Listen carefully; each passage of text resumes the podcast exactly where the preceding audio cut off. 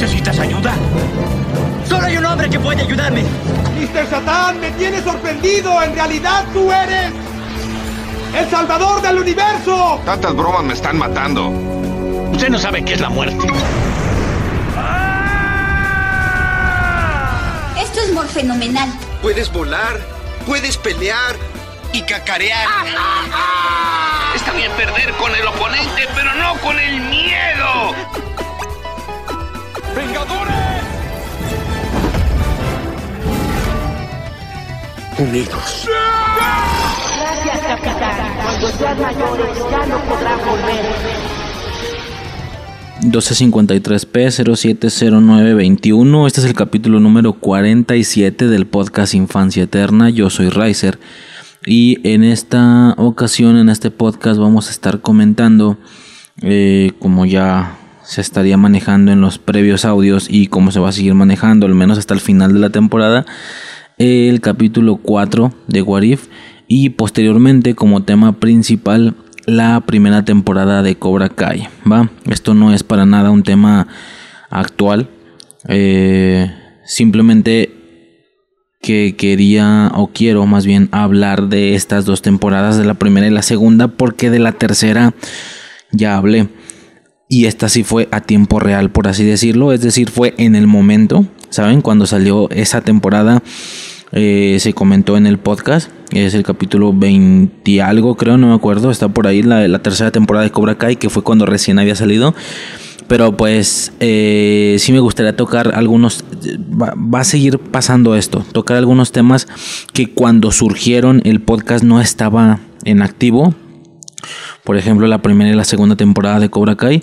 Mm, lo mismo que pasa con el MCU, por ejemplo, el, el podcast está activo cuando empieza la fase 4 básicamente desde el inicio, desde WandaVision, pero todas aquellas cosas de las que no se hablaron cuando el podcast no estaba activo. Eh, y hablo de cosas previas, ¿no? Como Endgame o Infinity War, porque ya si hablamos de Iron Man 1, etcétera, pues yo creo que casi ningún podcast que actualmente exista estaba activo. Pero bueno, grandes rasgos, eh, sí me gustaría volver a repasar el tema de la primera temporada después en algún futuro audio muy muy cercano, tal vez no más de unos tres audios en el futuro, eh, la segunda temporada ya tenemos el de la tercera para poder prepararnos hacia esta cuarta temporada. Sí, esta cuarta temporada de la cual ya salió tráiler y todo el rollo. Eh, yo lo comentaba en el, en el podcast del episodio de la temporada 3. Eh, que ya va a estar muy enfocado a Karate Kid 3. Sí, por el tema de Terry Silver y todo ese pedo. Y pues. No mames. O sea, el hype está a full. El hype está cabroncísimo.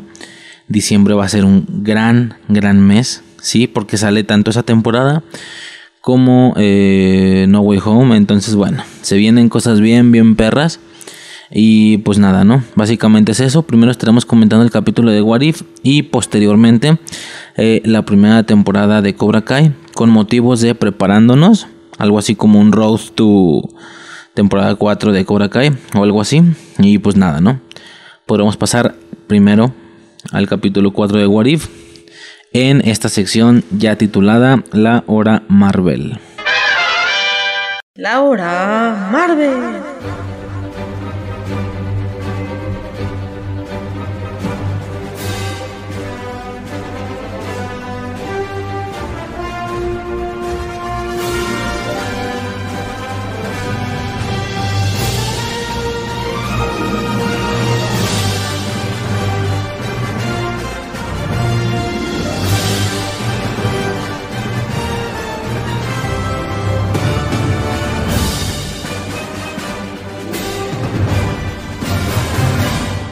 Ok, esta semana en el capítulo de What If, capítulo número 4, tuvimos la temática del Doctor Strange. Sí, el Doctor Strange malvado se le llama, digo, por, por decirlo rápido, por resumir.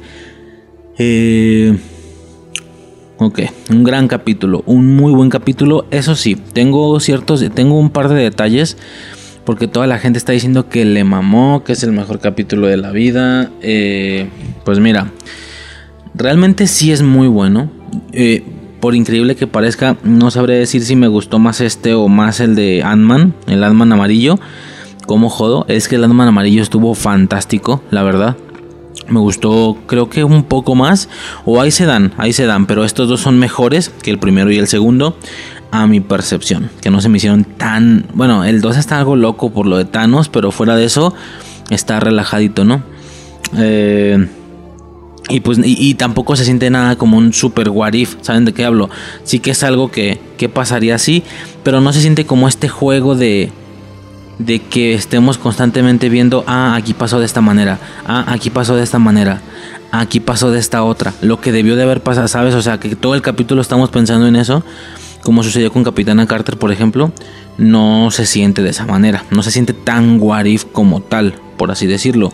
Sí que es algo que sucedió que normalmente en el MCU no debió de suceder o no sucedió más bien, pues sí, pero no se siente con esa sensación de todo el capítulo estar comparándolo como con una película y decir, mira, aquí pasó esto de manera distinta, mira, aquí pasó esto de manera distinta, aquí, eh, aquí fue rojo, no azul, cuando en la película fue azul, ah, mira, aquí fue derecha cuando ya fue izquierda, me explico, o sea, no, de inicio no se siente esa parte. Primera situación, segunda situación, eh, no lo había comentado en el anterior episodio, pero ya no están explicando el punto de desviación. ¿Me explico? En Capitana Carter eh, se explica que la morra decide no ir a la cabina y el mismo Watu habla, dice, y fue ahí cuando la variante se generó.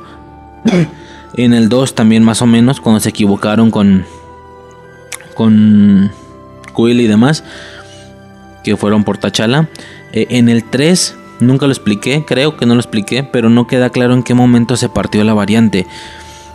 Eh, claramente la variante ya venía desde hace tiempo, ¿sí? Desde que por alguna razón Hope decidió entrar a Shield y trabajar para ellos. No recuerdo si esto lo mencioné en el anterior episodio, en el anterior What If, pero pues sí, básicamente decide trabajar para ellos y en una de las misiones muere, ¿no?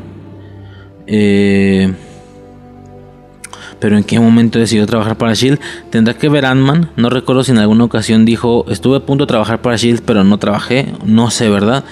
pero pues, ni siquiera se vio, o sea, aquí la variante de ese universo sería Hope, básicamente.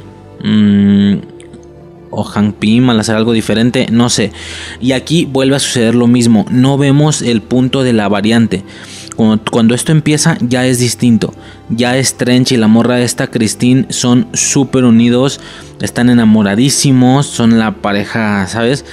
cuando en Doctor Strange, eh, como no me acuerdo, eh, no la tengo muy fresca, en su momento cuando hagamos todas las, las del MCU lo checaremos, pero no recuerdo si ni siquiera andaban o si andaban, pero medio como de, creo que sí andaban, pero un rollo de, pues me vale madre, o sea, si hoy no te veo no pasa nada, ¿no? Eh, como que era algo mucho más abierto por el tema de que este güey era muy, muy patán, muy de ego, pero la morra sí le daba como que medio igual. Y cuando pasa lo del hechicero supremo y demás, pues como que la empieza a dejar cada vez más de lado. Si no me equivoco, es la morra como enfermera también doctora, que está presente en todo el duelo astral en el hospital. Pero aquí sí como que le vale más madre, ¿sabes? O sea, como esa noviecilla que tienes después de haberte divorciado de, de, de tu esposa, de la esposa principal, de la importante y que luego tienes una novecilla que es como, güey, pues si nos vemos chidos, si no, pues da igual, o sea, se siente algo así, ¿sabe? Está raro. Eh, y, bueno, nada, aquí sí son súper, súper pareja, cabrón, por lo que en el accidente ya muere, en lugar de él tener el accidente con las manos, ¿no? Hasta cierto punto del hechicero supremo todo sucede más o menos similar. Y eh, llegamos al punto este en el que decide eh, usar la gema del tiempo para intentar salvarla. Y vemos esta secuencia de que lo intenta una y otra vez y no lo logra, que me recordó muchísimo a la de la máquina del tiempo. A la película de la máquina del tiempo que pasa más o menos lo mismo. Él intenta salvarla pero no lo logra. Siempre muere de una o de otra manera. Eh, yo seguro que a muchísima gente le recordó esa película. Eh, como siempre mis pendejadas, yo más que mencionar las típicas cosas de, oh, no, es que la animación en esta ocasión estuvo muy destacable, es que la actuación de las voces fue increíble, el desarrollo de la trama, bla, bla, bla, bla, bla. Eh, no, yo tengo un par de pegas aquí. Eh, por ejemplo, lo, a ver, el manejo de la gema del tiempo no me queda muy claro, ¿sí? Porque cuando está haciendo estas repeticiones, él está regresando a puntos temporales donde él no tenía la gema. Me explico. Tiene el collar puesto, hace el movimiento este con las manos y viaja en el tiempo. Y al momento de llegar a ese pasado, no la trae. Yo llegué incluso a pensar, verga, güey, viajó a un punto donde ya no trae la gema en el cuello. ¿Qué pasa ahí, no? ¿Te quedas varado? O, en ese punto temporal tienes que ir a buscar la gema del tiempo donde se encuentre en ese momento. Y, de hecho, viaja al pasado y el vato no trae el collar, no trae el, el, ojo de Agamotto.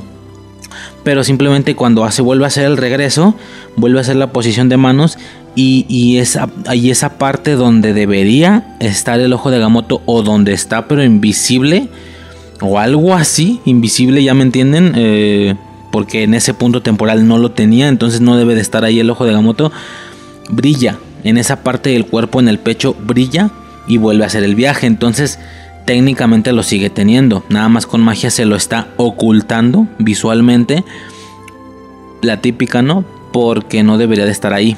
Pero entonces es raro porque... ¿Cómo? O sea, el vato viaja al pasado, sigue teniendo el ojo de Agamotto con la gema del infinito. Pero la gema del infinito en ese momento también está con Ancestral. Está en el Santo Santorum. No me queda muy claro dónde se supone que está. ¿Cómo, cómo sucede eso? ¿Cómo se maneja esa gema? O sea, si tú viajas 10 años al pasado en un punto donde la gema estaba, pues donde estaba 10 años en el pasado, también tú sigues teniendo la tuya, la del viaje. Eh, o es solamente una situación de energía y como del punto de partida del que tú saliste tenías la gema al cuello, ya puedes viajar de manera infinita hacia el pasado, aunque no necesites propiamente la gema. Es algo así como una simulación hacia atrás. Eh, un rollo ahí VR, no sé, está no, no, no me queda muy claro y no parece que tengan la intención de dejar esas partes muy exigentes o muy sabes a este pinche ojo clínico temporal que tengo ese problema con las situaciones más temporales eh, salvo que no me esté dando cuenta de algo, salvo que algo se me esté pasando y si, y si la persona que está escuchando esto ya lo, ya lo imaginó, que qué puto estrés no poder decirle a la persona, güey, estás bien pendejo, porque esto pasa por esto, por esta cosa, ¿no? Pero algo se me está pasando tal vez porque no tiene como mucho sentido. Eh, o sea, no que no tenga sentido, sino está raro. Más bien cómo es que se maneja el control de la gema. ¿Me explico? O sea, la gema está en ese tiempo donde estaba en ese tiempo en el Santo Santorum, pero también Strange la lleva en el cuello. No me queda claro. Está raro ese pedo. Eh, eso por un lado, ¿va? ¿Qué otra cosa? Bueno, después de tantos intentos fallidos aparece Ancestral, la ancestral de ese punto temporal, porque detecta obviamente las situaciones ahí curiosas, ¿no? Eh, bajo esta lógica de sabiduría de que ya todo el tiempo supo más o menos cómo iba a suceder. En 2012 cuando llega Hulk ah, en Endgame con Ancestral, la morra le, pregunta dónde está Strange y la morra le dice, en este momento está haciendo una cirugía en tal lugar pero todavía no es el hechicero supremo, lo será, pero todavía no lo es. Entonces como que está consciente de este tipo de cosas, eh, es una situación ahí que hace que, que ella vaya con este Doctor Strange que en ese punto temporal no debía de pasar todavía nada, no, no había pasado nada. Que es una situación rara, la conciencia del hechicero supremo en turno, que primero era ancestral y ahora es Doctor Strange, porque eh, se supone que tienen una especie de conciencia total, ¿no? ¿Y cómo lo hacen? Seguramente haciendo el ejercicio que Strange hizo. Eh, esto de ver las posibles variables y no sé qué. Güey, y no, y, no lo hacen todo el tiempo. O sea, yo.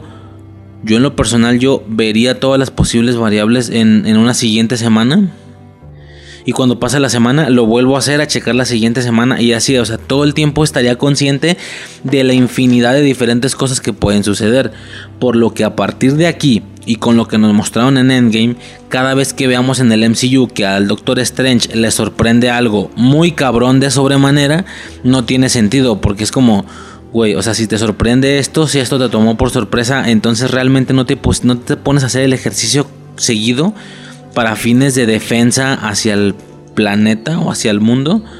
Mm, me explico, o sea, es una situación ahí medio extraña. Pero bueno, es algo similar que algo similar a las armaduras de Iron Man en la 3.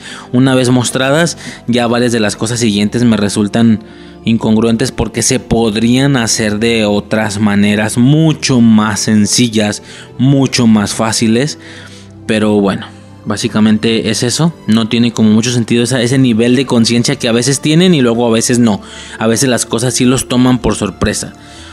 Eh, lo, lo, mencioné creo que en alguna ocasión, el tema este de que el vato estaba siguiendo una lista de posibles amenazas a la Tierra. Tenía el conocimiento ya de Hela, de Thor, de Loki. Tiene un conocimiento increíble de seres cósmicos.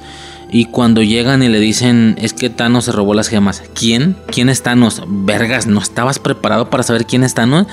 O sea, tenía mucho sentido que para esa sabiduría de Doctor Strange, el vato dijera, Thanos era una de las amenazas que tenía la güey, o no sé, ¿verdad? Es una situación ahí extraña. Pero bueno. ¿Qué más? Después de esto, eh, la muerte de... Otra cosa que a mí no me agradó. La muerte de Christine es un punto absoluto. Eso es lo que dicen. Básicamente y a grandes rasgos, un punto absoluto aquí en el MCU es la paradoja del abuelo. La paradoja del abuelo dicta que tú no puedes regresar y matar a tu abuelo. Porque si matas a tu abuelo, tú no nacerías. Y si no naces, no puedes hacer ese viaje al pasado para matar a tu abuelo. Como no puedes hacer ese viaje al pasado, entonces no sucede dicho viaje al pasado, por lo que tu abuelo no muere. Tu abuelo continúa vivo porque no hubo, no hubo nadie que lo matara. Pero como continúa vivo, entonces la descendencia sí llega y te crea. Como te crea, si puedes regresar a matar a tu abuelo y etcétera. No es un ciclo infinito y es básicamente esta paradoja de como no se puede generar esa paradoja, tú no puedes regresar al pasado y matar a tu abuelo. Algo te lo va a impedir de una u otra manera porque no puedes hacerlo, porque estás existiendo. Si estás existiendo no puedes matarlo. Si lo hubieras logrado en algún punto entonces ya no existirías. Me explico, o sea, el vaya, el simple hecho de que tú estés existiendo es la prueba irrefutable de que no lo vas a lograr, que, vas a fallar en tu intento. Me explico, es una situación más o menos parecida. Eh, este punto absoluto, que Christine muere, hace que él se convierta en, el hechicero supremo. Si ella no muere, él nunca se convertiría en el hechicero supremo. Eh, mira, ya de inicio, de inicio vamos a ir dejando de lado la situación que es una pendejada. Es una pendejada porque, para mí, ¿verdad? Para mí, de manera muy personal. Porque en el MCU Christine no murió. Entonces no es un punto absoluto, vergas. O sea, un punto absoluto y ella tiene que morir a huevo. Güey, en el MCU no murió. O no me acuerdo, a lo mejor. No me recuerdo, la verdad, tener que verla. Pero no en ese sentido. No bajo ese contexto de que sin ella el Doctor Strange, blano, acá pierde las manos. El vato se hace hechicero y demás y la morra continúa viva y como, como si nada.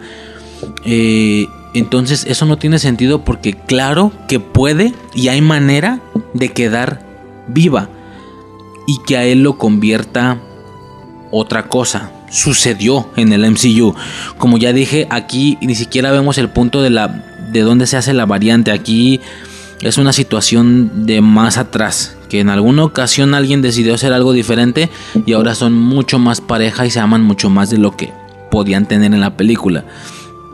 Ya vamos a dejar eso de fuera, simplemente el hecho de que Christine realmente no es cierto que tenga que morir a huevo, el MCU no lo mostró, pero bueno, vamos a suponer que aquí sí, por el tema de que ya eran una pareja y que si algo se debía de cambiar, pues no era desde ahí, era desde antes, ¿no? No solo salvarla y ya, sino salvarla desde antes. O simplemente el vato se le fue el pedo poner las manos eh, de manera que se lastimaran las manos y de todos modos pasaría lo del hechicero supremo y no lo de la muerte de Christine y el punto absoluto no aplicaría y no se desharía el universo. Pero bueno, ya son cosas que uno puede decir fácil porque lo sabemos eh, pues ese vato aquí vas a ver, ¿no? Ahora, ya dejando eso de lado, aún así lo del punto absoluto sigue siendo una pendejada, güey. Una pendejada porque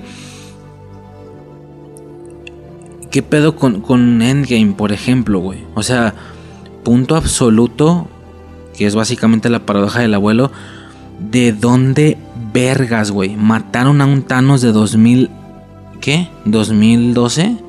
O 2000, no me acuerdo de qué año era. No tiene sentido, güey. O sea, estos vatos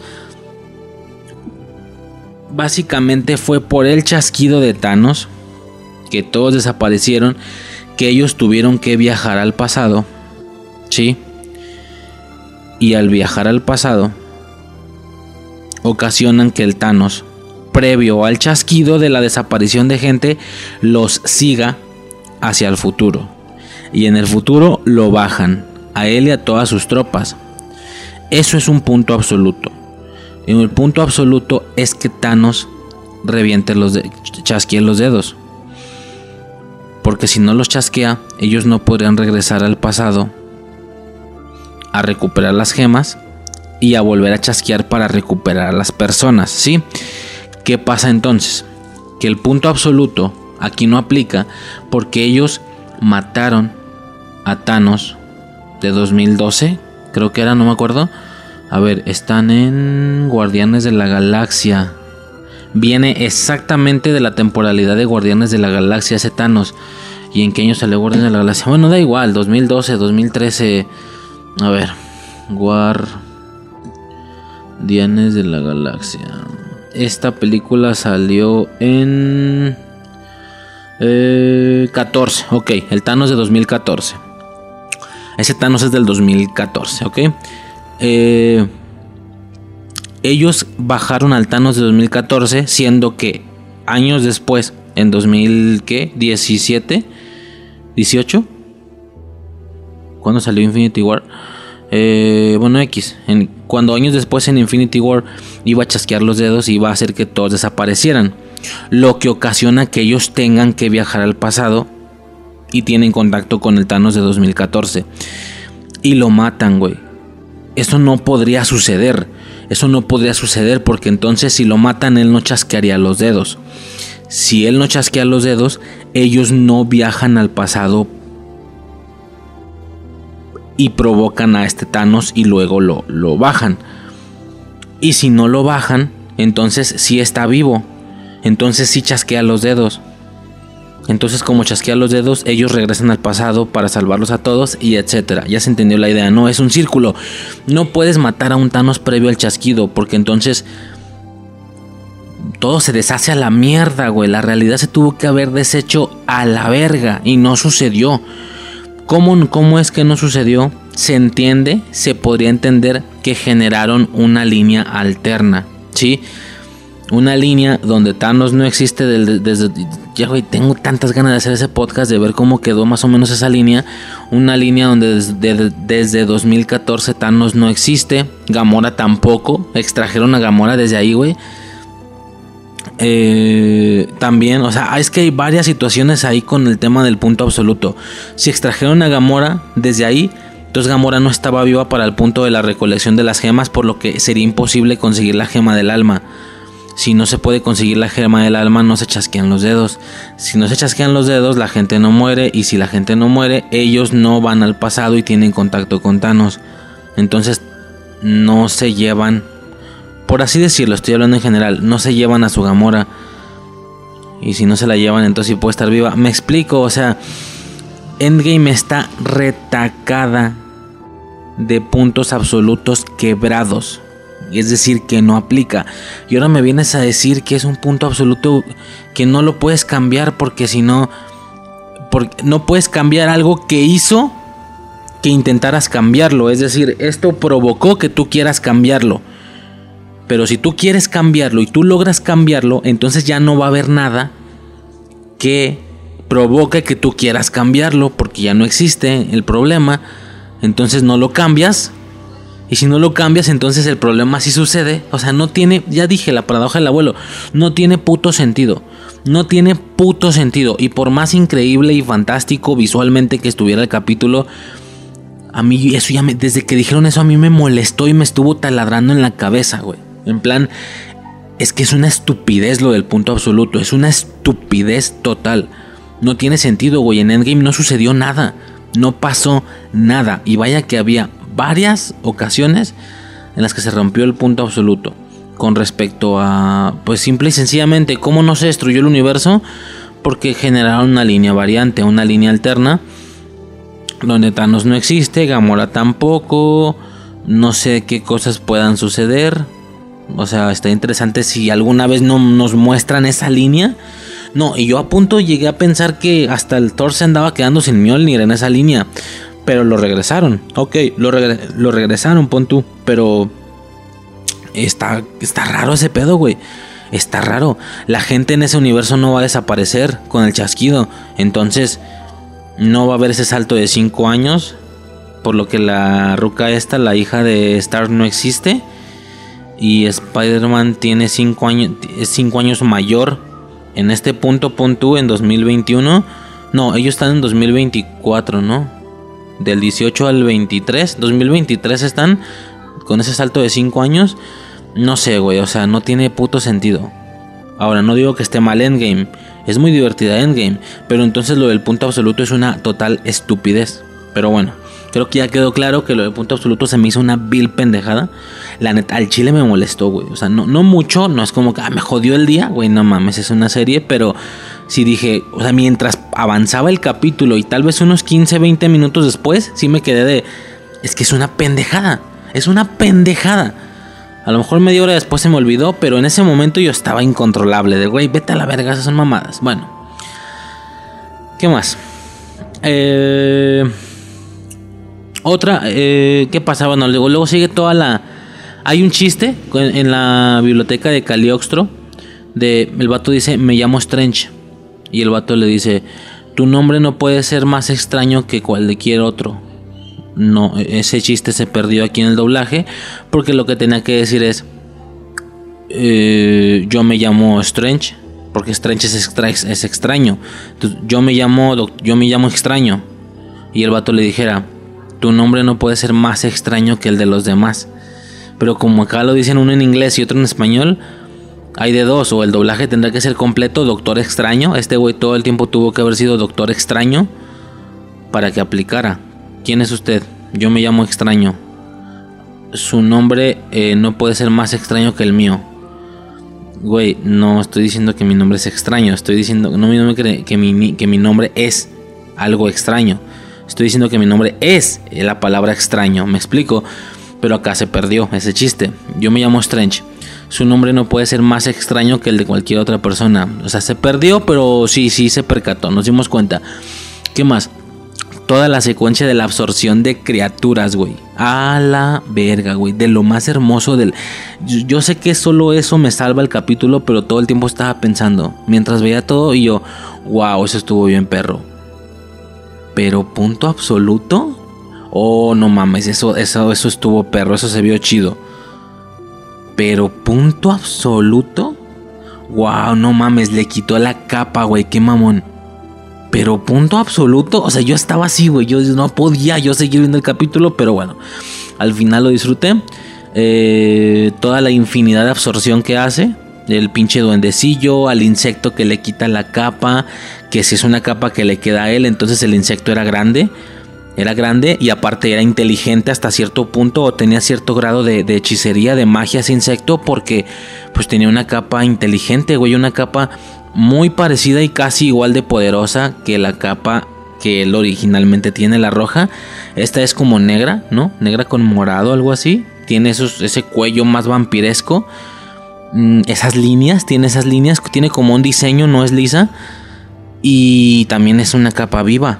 Entonces, eh, no solo hay una capa roja viva de Strange, hay más capas y hay más objetos místicos mágicos que no hemos visto.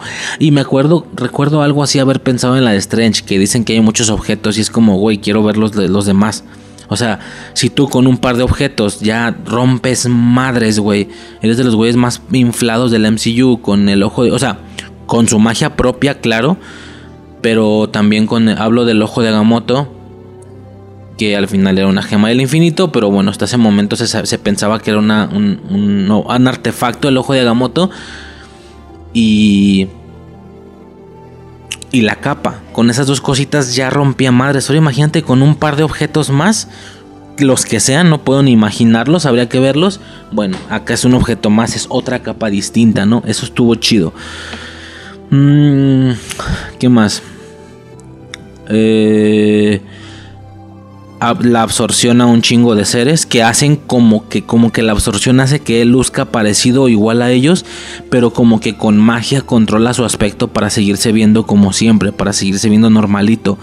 Mm, y pues hay un chingo de absorciones, un cuervo de varios ojos, un dragón, güey, que le da un aspecto así dragonesco, perrote. Mm, una como cabra de dos cabezas, un, o sea, mucha criatura así mística, cósmica, güey, un murciélago gigante, un venado, con el venado se le ponen las astas, pinches brazotes con el murciélago, como brazos alas, un pedo así. Mm, chingo, chingo de criaturas, güey. Un tigre blanco, pero con fuego azul prendido en la cabeza. Una serpiente.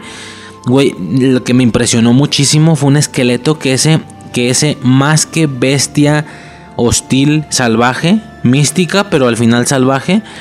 No, güey, era un sujeto, era un tipo. Era un güey como una calavera con capa. Traía un collar, crea una mamá así. O sea, era un cabrón. Era un ser mágico inteligente, güey. Que volvemos a lo mismo. Si eso vamos, yo creo que siento que la cucaracha también era inteligente por traer la capa. No mames. O sea, yo sí dije, güey, ya subió el nivel mucho. Para al final. Para al final eh, llegar con este último pulpo. Que fue el que intentó al inicio, pero no pudo. Y de hecho, teóricamente ni siquiera se lo cargó al completo. Nada más se chingó algunos de sus tentáculos dando a entender que ni siquiera con ese nivel de poder podía contra ese sujeto, contra esa criatura. Por lo que, güey, nada más te corto tentáculos y vete a la verga, güey. No te voy a sacar completo porque aquí no la armo. Ok. a ver, la gente primero decía que era Ashuma Gorat, que es una especie de no sé, yo no sé, yo no quiero sonar mamador. Yo no sé ni quién vergas hace un Magorat, pero están diciendo que es un güey de cómics y tal, ¿no? Un pulpo, como una especie de pulpo demonio, ahí rollo Mephisto, ¿no? Rollo pesadilla o Mephisto, ok. Pero luego salieron a desmentir y dijeron que no, que no era nada de eso, que no era un ser tan increíblemente poderoso ni inteligente, que era simple y sencillamente que si era el mismo ser de Capitana Carter y que al mismo tiempo era el mismo güey o más bien la misma criatura que aparece en Guardianes de la Galaxia 2 al inicio cuando se están pegando el tiro con este pulpo. Está chido, pero otra vez no me concuerda porque, güey, me estás diciendo que después de toda esa mm, galería de criaturas místicas, mágicas, cósmicas, poderosas, el final era ese pulpo, el pulpo era mucho más fuerte que todos los demás. O sea, un pulpo que si bien, güey, que si bien es gigante y, hostil y súper salvaje, no es nada mágico ni, ni, místico, me explico.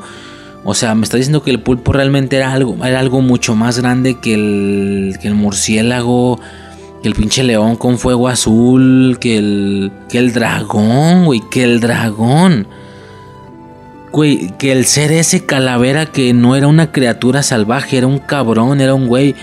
No sé, como que no me concuerda. Güey, los guardianes se lo cargaron. Los guardianes se lo cargaron. A ver, que no eran uno, que eran más. Porque Suicide me dijo hace rato, pues que Strange era uno. Acá eran varios. Pues sí, güey, pero no es cualquier Strange. Es un Strange inflaputadísimo. Infladísimo de poder él no podía bajar una criatura que cinco cabrones completamente normales, sin poderes. Sí, mucha arma y todo ese pedo, ¿no? Pero que no pudieron bajar porque ni siquiera estaba Groot activo, que era el más fuerte de todos. No, es Rocket, Drax, Gamora y Quill. Esos cuatro güeyes lo bajaron. Ah, no, y Mantis. No, Mantis llega después. Mm, y él no pudo. O sea, tuvo que incluso dejar que sacar algunos tentáculos y luego cortarlos. De güey, hasta ahí. Ya no llegues más. Porque no la libro contra ti. No tiene sentido. O sea, no tiene sentido que sea la misma criatura de Guardianes 2. Pero pues están diciendo que es esa. Bueno, está bien. Eh, de todos modos, ya para este, ya para este punto ya nada me molestaba. Ya lo del punto absoluto ya me había jodido la cabeza mal pedo, güey. La neta.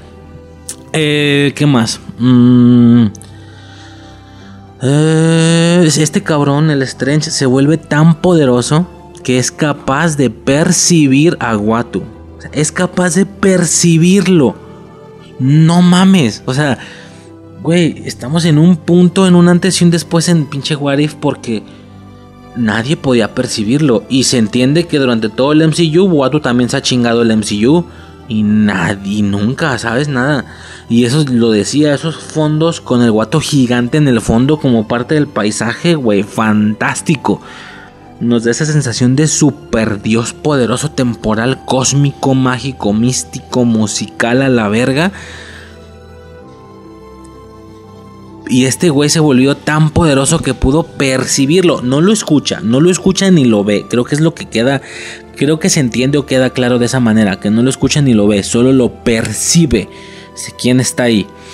El vato se infla mucho más ya de una vez y no se me va a pasar. Y al final, cuando ya tiene a Cristina en sus brazos, eh, lo vuelve a percibir. Y ya es cuando él decide revelarse. Porque hay muchos dicen, güey, llegó a escucharlo. No, no por su propia habilidad. Él lo volvió a percibir. No sé si tal vez ya lo vio un poco. El vato como está tirando los rayos intentando soportar que la madre esa no se cierre. Y le dice, tú, tú puedes ayudarme, tú eres un dios. Y ya es cuando el vato se decide, decide rebelarse. En plan, no, yo no puedo interferir. ¿Y cómo sé que, y cómo sabemos que él fue el que decidió rebelarse? Porque hasta la morra lo ve. Hasta la morra se le queda viendo y lo escuchó. Entonces no es que Doctor Strange haya podido verlo o escucharlo.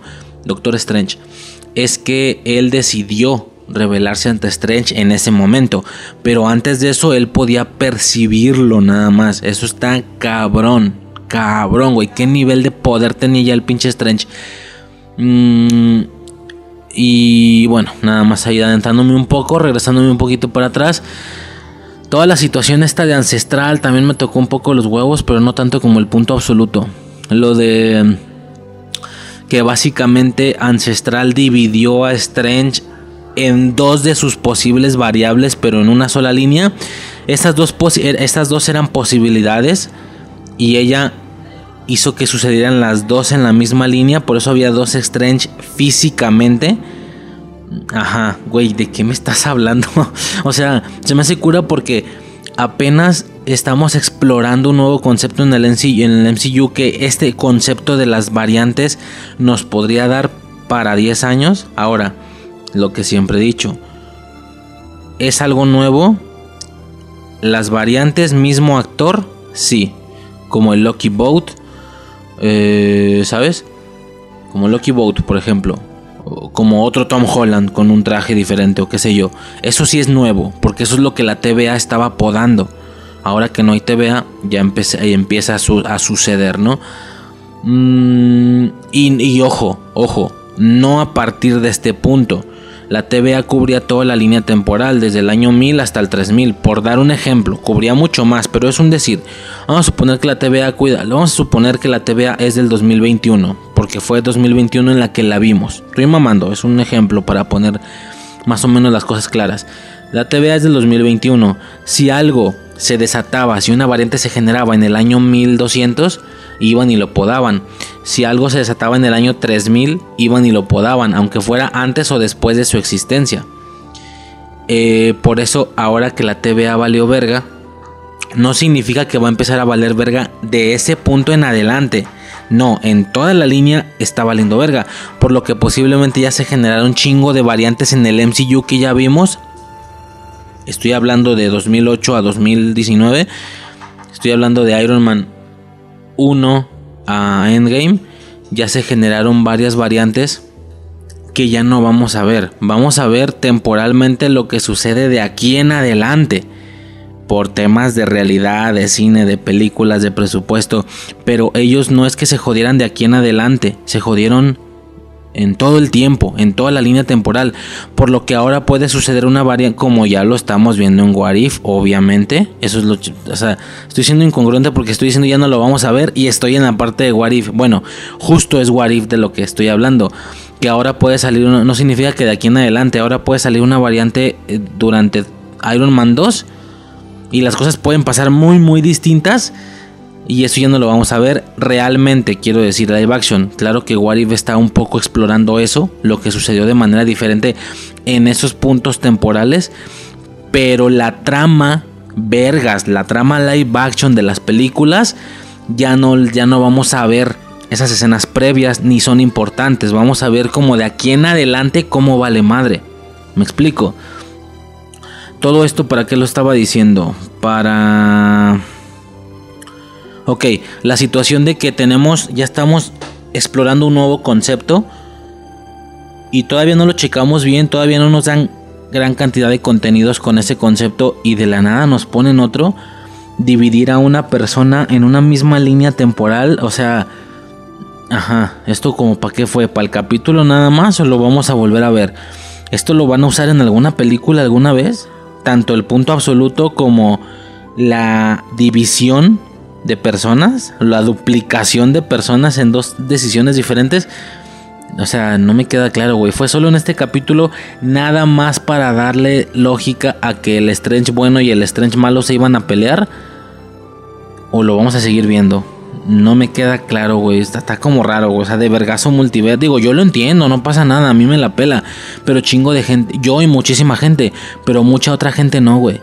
Entonces, de vergazo multiverso. De vergazo líneas paralelas, pero en una misma línea, con ambos coexistiendo, eh, puntos absolutos, de que, y luego Endgame, que la gente acaba de verlo de Endgame, que, que puedes hacer cambios a la chingue sumar, bien pudieron no haberle devuelto el Mjolnir a Thor, bien pudieron eh, ¿Sabes? O sea, hacer cosas pasadas de verga y es como, güey, da igual, ya se quedó en otra línea. Que esa línea chingue a su madre, güey, ya no la vamos a ocupar y la gente nunca la va a volver a ver.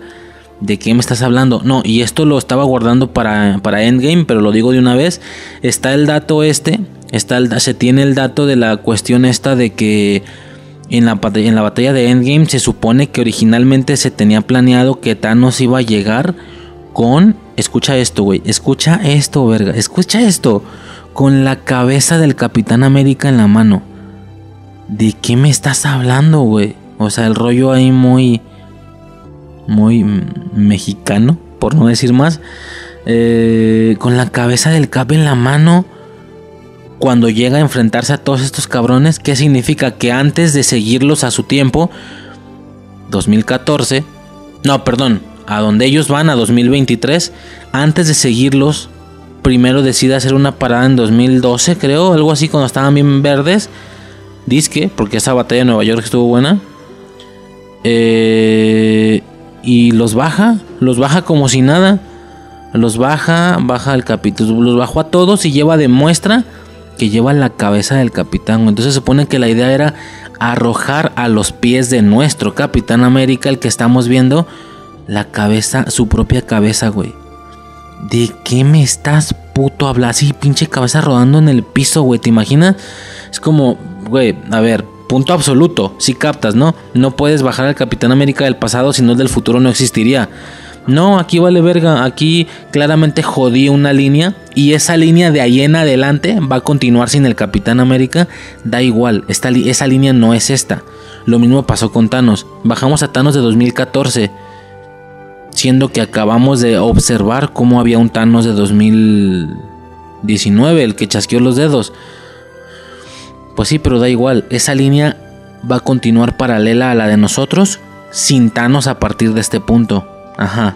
Y el, punto absoluto, ¿dónde está? No tiene ningún puto sentido. Es lo que más me cagó de todo el puto perro capítulo, güey. No mames. Ahora, mmm, ¿qué más? Bueno, lo de la división justificación para poder hacer la pelea de los dos Doctor Strange.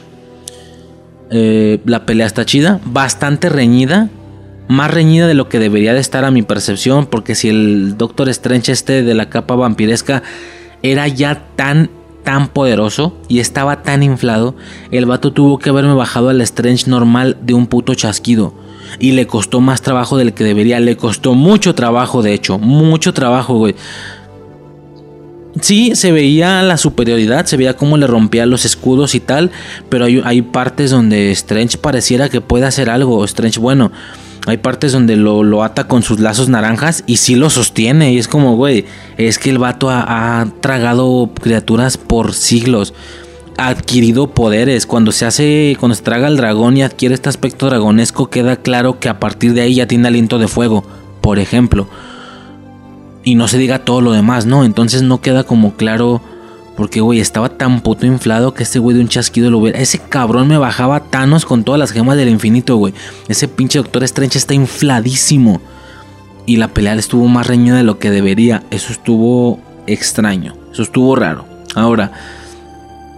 Eh, no, pues ya, básicamente sería todo. Pues el final, ya sabes, el final este de que el universo se va a la verga porque deshiciste un punto absoluto. Según tú y tu puta madre, güey. O sea, ¿cuán- ¿en qué momento te apareciste con los Vengadores a decirles, güey, no pueden bajar a Thanos? No mames, tienen que irlo a regresar a 2014, güey. No sé, ¿sabes? Está medio raro. No pueden quedarse con Gamora, puños. Tienen que ir a regresarla a 2014. ¿Y cómo saben? ¿Y cómo sabemos? ¿Y cómo sabemos que tienes que ir a regresarla? Porque tuviste a una Gamora en 2018, 2017. La tuviste. Que significa que no te puedes llevar la de 2014, güey. Nadie se llevó la tuya, ¿verdad? Si nadie se llevó la tuya, no te tienes por qué llevar esta. No sé si me estoy explicando. Es un tema rarísimo lo del punto absoluto. No tiene ningún puto sentido. Pero bueno. Mm, a grandes rasgos sería todo. Vamos a ver al si- vamos a seguir viendo este Strange. Parece que sí. En esta agrupación final. Que es lo que decía. De todos los capítulos. Solo el del Ant-Man amarillo. Parece que no nos va a dejar ningún personaje necesario para el futuro. Porque el primero nos deja Capitana Carter. El segundo nos deja Star Lord T'Challa. eh, el tercero no nos deja nada. Este cuarto nos deja a Doctor Strange. Y como que cada capítulo, salvo el de zombies, creo, nos va a dejar algo importante. Luego, luego se ve. Eh, que por cierto, que por cierto, aclaro. Eh, creo que ya es el que sigue. Yo pensaba, bueno, no, yo pensaba, el real, el, el que sigue era el de, el de Thor en Las Vegas o algo así. Y no, no sé por qué lo cambiaron y ahora el que sigue es el de Marvel Zombies. No queda claro si solo intercambiaron episodios, que no creo. No creo porque por ahí alguien decía, no, no intercambiaron. Mandaron a la verga el de Thor en Las Vegas. Lo veremos después en alguna segunda temporada. Güey, no creo, no creo, porque ese Thor está en la agrupación final junto con Capitana Carter, junto con... Claro que necesitamos verlo. Yo creo que más bien hicieron intercambio. El que seguía era el 5, el de Thor en Las Vegas, y el de Marvel Zombies era el 7, creo. Yo creo que nada más intercambiaron el 5 por el 7. En quinto lugar vamos a ver el de Marvel Zombies y en séptimo lugar vamos a ver el de Thor en Las Vegas o algo así, creo yo. Ya iremos viendo cómo va sucediendo esto en siguientes episodios y si el punto temporal desde el que tú estás escuchando esto ya es con el What If completo, con la compilación de todos los pedazos de What If, pues ya ni se diga, ¿no? Ahorita en un ratitito más eh, hablamos de ese pedo. Pero bueno, a grandes rasgos ya sería todo entonces por parte de la hora Marvel, que como siempre aludo al nombre y hice más de lo que debía de hacer. Por eso Suicide le puso ese nombre, la hora Marvel, porque me tardaba una puta hora hablando de eso. Pinches podcast que una hora de Marvel y 40 minutos del tema, no mames. Eh, pero pues nada, ¿no? Así queda este pedo. El que sigue es el de Marvel Zombies. Pásate de verga. Buenísimo. Y a ver qué pasa después, ¿no? Ya por parte de la hora Marvel sería todo y podremos pasar directamente al tema. Esta vez estoy listo para tu karate patético. No es karate patético. Es Cobra Kai. Al igual que una cobra, tuve que cambiar de piel para encontrar mi poder. Ustedes también lo harán. Bienvenido a Cobra Kai. Eli, ¿pero qué pasó? Estoy cambiando el guion. Espera, ¿eres el chico del labio? Bonito corte, hermano. ¿Ven eso? No importa si eres un perdedor, un nerd o un raro. Lo que importa es que ustedes se vuelvan rudos. Halcón, fórmate.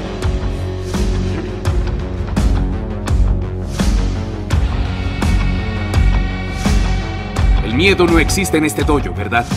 No, Sensei. El dolor no existe en este dojo, ¿verdad? No, Sensei. La derrota no existe en este dojo, ¿verdad? No, Sensei. Ok, pasamos entonces al tema principal del podcast, que ya en su momento al inicio lo habré mencionado, toda la situación del por qué estoy haciendo esto, cosas que quise haber hecho en su momento cuando el podcast estaba, cuando el podcast no estaba en activo. Eh, por suerte la temporada 3 y las que siguen sí van a tocar en esa actualidad del podcast, ¿sabes? Vivo. Es más, tengo hasta ganas, no sé si hacerlo, güey, de la temporada 4 de Cobra Kai irla grabando episodio a episodio. Un poco lo que sucede con las series de Marvel y luego junto los pedazos. Eh, no, no será necesario, necesario en este caso porque tiran la temporada completa, pero estarla viendo con micro a un lado, güey. Con micro a un lado y cuando se acabe un episodio, tirar mi reseña, así lo que pensé de 5 o 10 minutos, ¿sabes? Y luego seguir, no sé, voy a ver si se presta, si no se presta, pues no pasa nada, lo aventamos toda completa como la tercera temporada. Eh, es interesante la situación del punto temporal desde el cual estoy grabando esto, porque desde el punto temporal en el que estoy grabando mi análisis, no sé, mi, mi, digamos, mis impresiones de la primera temporada, ya existen tres temporadas y viene la cuarta. Por lo que algunas cositas ya no van a caber en este podcast. Me refiero a esas cosas que gente sí hizo cuando solo existía la primera temporada. ¿Qué hizo la gente? Pues teorizó qué iba a pasar después. El final se quedó así o así. Que si el final se quedó con que Daniel dijo que, que ocupaban más alumnos. Que si llegó John Chris. Y como llegó John Chris, ¿qué va a pasar? Bueno, yo teorizo que va a ser equipo con tal, que se va a adueñar de Cobra Kai, que sabes lo que hayan teorizado, ya en este podcast no cabe en ese tipo de situaciones, porque ya sé qué sucede después hasta la tercera temporada. ¿Qué pasa con el podcast de la tercera temporada que sí, que sí fue grabado en tiempo y forma? Pues sí hubo posibilidad de decir, hey, ¿qué pasará después, no? Así como quedaron las cosas, puede pasar esto o lo otro esa parte que yo le veo magia, la verdad, a esas cositas, no van a poder suceder. Esto es más un rollo documentación, un rollo más. Vamos a recordar la primera temporada y vamos a recordar la segunda temporada. Porque en su momento ya hicimos la de la tercera y vamos a hacer el de la cuarta, obviamente, ¿no? Y nada, podría empezar directamente con el chequeo de esta primera temporada. Eh, no sé si lo mencioné en la tercera, queda más que claro. Eh, me fascina este pedo. O sea, me mama esta puta serie y la franquicia en sí de Karate Kid siempre me ha encantado machina full. No voy a, a pesar de que es aquí donde vendría toda la explicación de cómo se genera Cobra Kai, cómo nace y tal. Es algo que dejé para el podcast de la tercera temporada porque como fue el primer podcast que se hizo de la serie en Infancia Eterna, pues fue ahí donde se dio toda esa premisa de cómo nace el tema de Cobra Kai, de dónde surge, que si, que si cómo conocí a tu madre, que si los cortos, los cortometrajes estos que habían hecho, que si una cosa o la otra, que si el video de un youtuber, etcétera, ¿no? Ya todo eso se mencionó en la tercera temporada. Aquí ya, ¿por qué? Porque si bien iba más aquí en la primera temporada, pues era el podcast que primero se hizo temporalmente por parte de Infancia Eterna, ¿no? Eh, ¿Qué pasa? Vamos a dar el chequeo de toda la primera temporada. Me voy a ir casi episodio por episodio y aunque esto suene así como aburrido, pues no, no lo va a hacer porque como ya se sabe quien escucha este podcast, no voy a manejar una estructura de... Entonces en, en la primera escena Miguel entra a su casa pero ahí estaba su mamá sentada en el sillón. No, o sea, me voy a ir casi sin contexto por lo que quien no haya visto la serie o quien no la tenga fresca no va a entender porque yo me voy a ir algo así como vamos a hablar de volver al futuro. Mm, primer punto a destacar. Eh, ¿Qué pedo con que George estaba espiando a su madre? Es como George, ¿quién es George? O sea, me voy a ir directo. Esto es solamente hecho para quien tenga fresco todo ese pedo porque no voy a poner contexto. Me voy a ir directo mencionando puntos, puntos específicos de la serie en sí. Me voy directo a, ok, como, a ver, yo pienso esto de esto, etcétera. No, me voy a ir por puntos específicos de toda la trama, pero sí que organizados. Puntos del primer capítulo, puntos del segundo, más que nada viene siendo así como se va a estar manejando, ¿no? Eh, y pues nada, ¿no? Podríamos empezar directamente ya con la serie, con el episodio 1 de Cobra Kai. Ok, señores, pues oficialmente valió verga, güey. Exactamente hasta el último punto en el que acaban de escuchar, que fue una pausa que se hizo para, pues para comer, creo. Y pues aparte todo el, o sea, lo dejé ahí todo bien. Y la siguiente vez que, que, regresé a, a continuar grabando, ya no pude hacer funcionar el micro, güey. O sea, valió. Valió verga. Este. Y pues nada, voy a terminar el podcast con el celular. Mm, a ver, no, sé qué tanta diferencia haya de calidad. Digo, no, no es lo mismo que la ocasión en la que valió madre en Halloween porque en aquella ocasión, pues, en esa ocasión me acuerdo que era solamente el celular, es decir, se grababa del celular y así se subía. Me explico. En esta ocasión se va a poder grabar el celular, pero sí que voy a poder pasar el audio a la computadora, darle algún par de tratamientos, los, que siempre se hacen, y ya en, en, ese momento veo si se necesita algún, alguna diferencia de volumen o qué sé yo. Y ya posterior a eso, pues sí, sí que quedaría muy muy diferente el audio que la anterior ocasión en la que fue directamente del celular sin meterle ningún tipo de edición, no sé si me explico. Este y pues nada, básicamente se va a estar haciendo de esta manera el podcast en, un buen rato. No creo que haya algún problema en sí, porque realmente la calidad no es nada mala. Eh, y más con lo que estoy mencionando que se va a generar el... se va a estar haciendo la edición de los audios. Eh, bueno, nada. Podremos continuar directamente con el tema de Cobra Kai. A ver cuánto tiempo dura este rollo. Eh, tomando en cuenta que no es la compu la que se jodió, sino el micro en sí. Mm, pues sí siento que podría ser mucho más tiempo el que duremos así. Sí, en una de esas... Eh, no sé.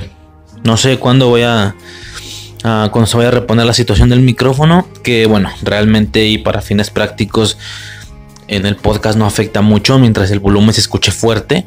No hay como ningún estándar de calidad, o al menos así lo veo yo, eh, excepto en, en el otro proyecto que tenía, que ahí sí que ya no se puede continuar sin un micrófono oficialmente. Pero bueno, eso ya es otra situación. Eh, Ok, entonces estábamos mencionando sobre Cobra Kai, ¿va? Cobra Kai es esta serie, ni siquiera me acuerdo en qué me quedé, güey.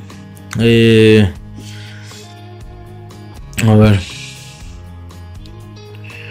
Ok, Cobra Kai es esta serie producto de la de todo este mame que se generó de que Daniel era el verdadero villano, que Johnny Lawrence era una persona no víctima en sí, realmente la premisa nunca se refiere a eso, pero sí nos referimos a cuestiones más de de que no él es el malo por completo, ¿no? Y bueno, como ya mencioné, toda esa situación ya fue especificada en el podcast de la temporada 3. Entonces ya me acordé y vamos a pasar ya directamente con los episodios en sí, ¿va? Este, y bueno, serían 10 capítulos de la temporada. Debo mencionar, sí debo declarar que esta cosa me gusta muchísimo. Me gusta así de sobremanera. Eh, y pues nada, ¿no? El primer capítulo, como que no estoy acostumbrado, güey. Será cosa de que me acostumbre porque esto de grabar con el celular es como si, como si hubiéramos empezado desde cero. Los nervios son los mismos de nuevo, como que es muy diferente tener un micrófono enfrente que, estarle hablando al celular, ¿sabes? Pero bueno, eh, básicamente entonces, la temporada básicamente inicia con la secuencia del, del final de Karate Kid 1, ¿sí? Ante esto se hizo un, un enorme debate, me acuerdo, con, las personas que lo vieran, videos de YouTube y tal, por la cuestión de que se ve diferente.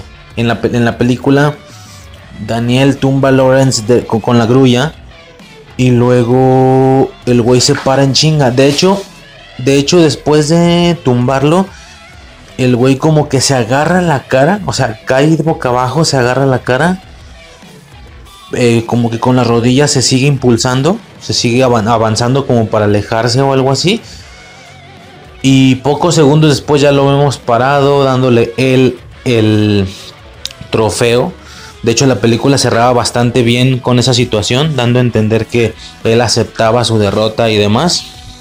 Pero en la escena que aquí nos muestran, nos ponen que que él se quedó tirado en el piso así chingo chingo de tiempo lamentándose y pegándole al piso, saben, como con el puño, pero de manera vertical, no horizontal, algo así. Eh, y que él estaba bien, bien agüitado, así machín. Eh, y pues nada, posterior a esto vemos más o menos la vida de Johnny, que está valiendo madre, así mal pedo. Vive en Reseda, que es donde resida, Reseda, ya no sé cómo, cómo depende del doblaje, pues. Que es donde vivía Daniel, de morro.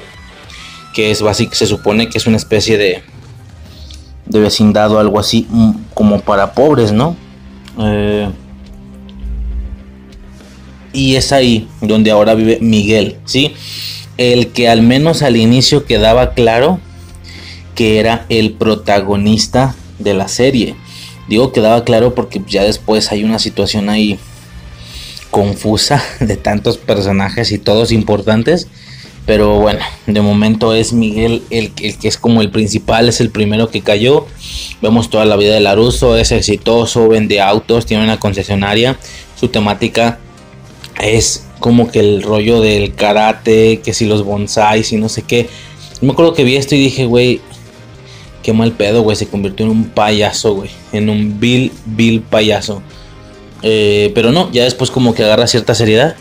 Yo llegué a pensar incluso que ya ni siquiera sabía karate, que nada más lo estaba utilizando porque lo hizo de morro, ¿sabes? Porque si eso vamos, hasta yo hice karate alguna vez, güey. Y no por eso significa que ahorita todavía sé usar esa mamada, güey. No, no vale madre. Eh, pero no, ya después nos enteramos que se sabe utilizarlo bien y todo chido. Eh, ¿Qué más? La escena espejo, sí, espejean una escena. Empezamos con la nostalgia. La escena espejo de. Así como Miyagi salvó a Laruso de estos güeyes en la fiesta de Halloween, todos vestidos de, cala- de calaveras y así.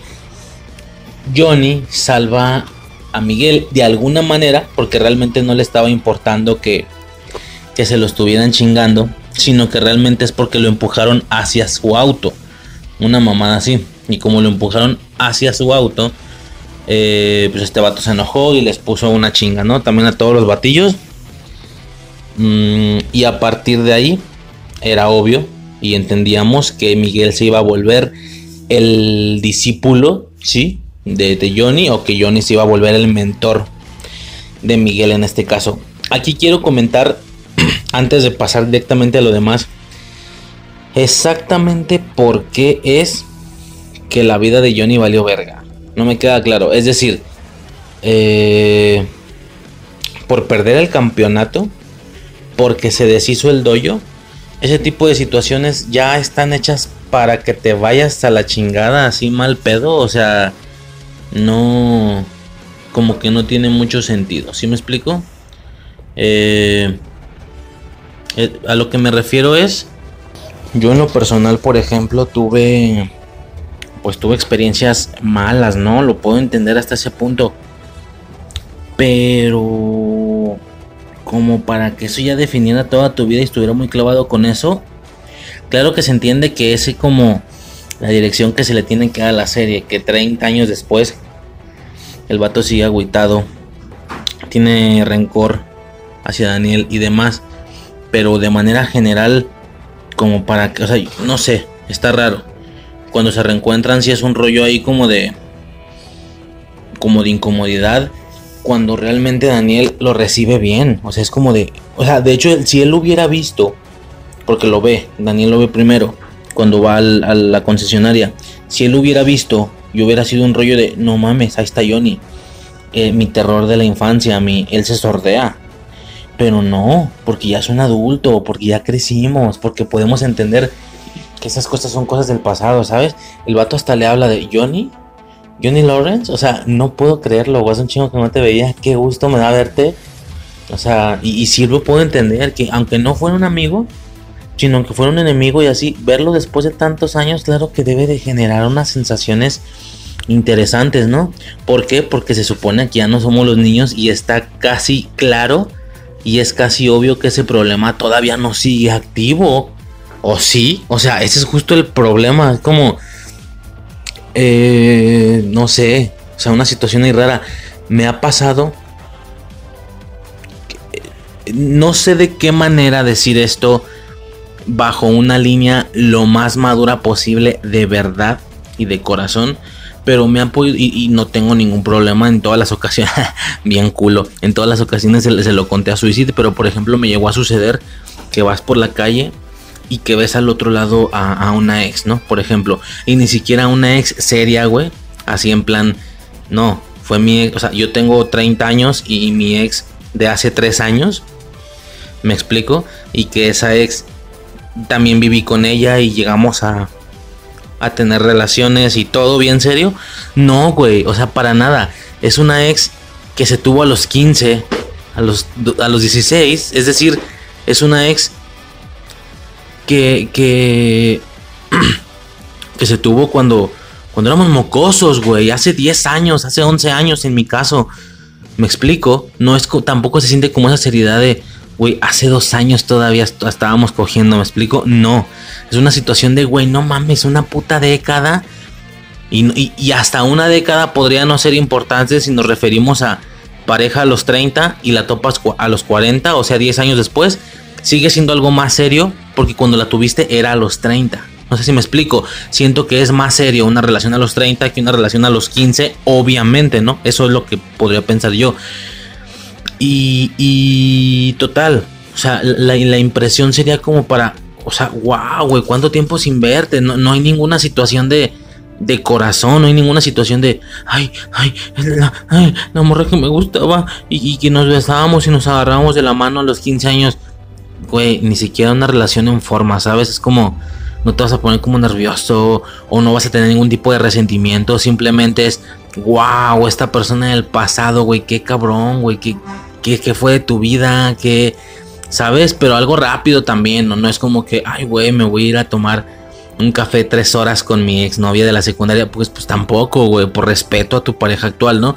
Pero, güey, en el cruce de la calle, rapidito, cabrón, cinco minutos, menos, güey, dos, tres minutos.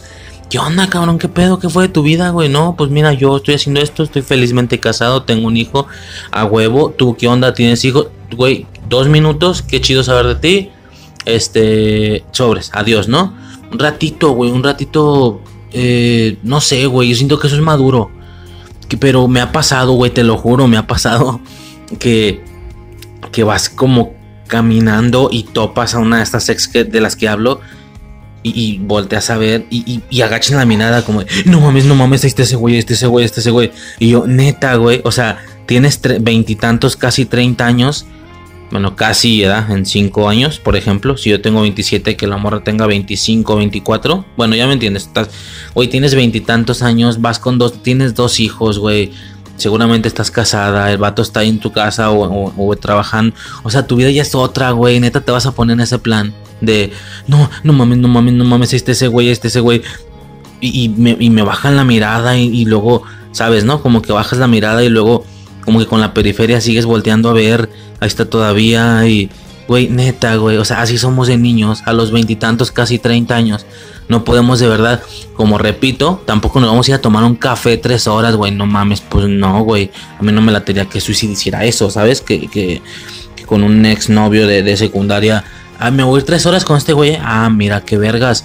No, güey, pero pues rapidito, güey, por modales, por madurez, dos minutos, tres en la calle ¿Qué onda, cabrón? ¿Cómo estás? ¿Todo bien, güey? ¿Tienes un hijo? Eh? Simón, tengo un hijo. ¿Tú qué onda? No, pues todo chido, güey. Este. ¿Sabes? No, o sea, no sé, no sé. A mí me parece muy maduro. Es más o menos lo que hace Laruso. Me explico. Y, Johnny no lo acepta. Johnny es la exnovia que. No mames, este ese güey, este ese güey, este ese güey. mm, no sé, o sea, esa actitud definitivamente no me concuerda con ese vato como rudo, como, ¿sabes? Que usaba la pinches acá chamarras chidas y, y, y en vida normal, aunque no estuviera en el dojo, usaba la, la cinta de karate, que es lo más, más proporcional y lo más parecido que alguien podría hacer que el típico jugador que usa la, la chamarra del equipo fuera de la escuela, porque sabe que le da un estatus de popularidad fuertísimo. Entonces, digo, esa ya, ya es toda una temática que se comentaría mejor en el podcast de Karate Kid, ya sea el de la primera película o si hacemos de, todas, que no, no sé, no estoy seguro cómo lo voy a manejar. De hecho, aclaro, esto como ya dije es la preparación para la cuarta temporada. Yo pensaba hacer en un solo podcast todo, porque ya traigo presionado el tiempo, ya la agenda, te lo juro, aunque no parezca, la pinche agenda de semanas de todo el año ya está prácticamente llena, en, en sentido de que ya sé los temas que puedo grabar, y si ese tema falta, vaya, si ese tema no se pone y se hace por otro, haría falta. No sé si me estoy explicando y saben más o menos, creo que ya se imaginan de qué hablo, simplemente todos los temas de Halloween, de Navidad, lo mismo que el año pasado o más, la neta, porque nos mama ese pedo. Entonces, este es, es interesante.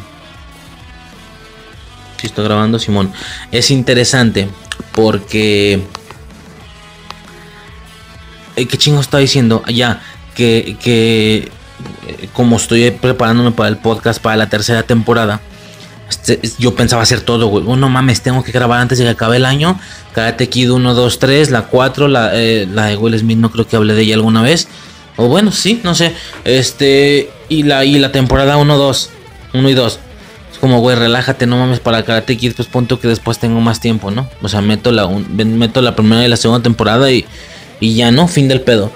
Este, pero bueno, eh, a lo que iba es que esa temática ya vendrá después cuando se tenga que hablar de Karate Kid 1.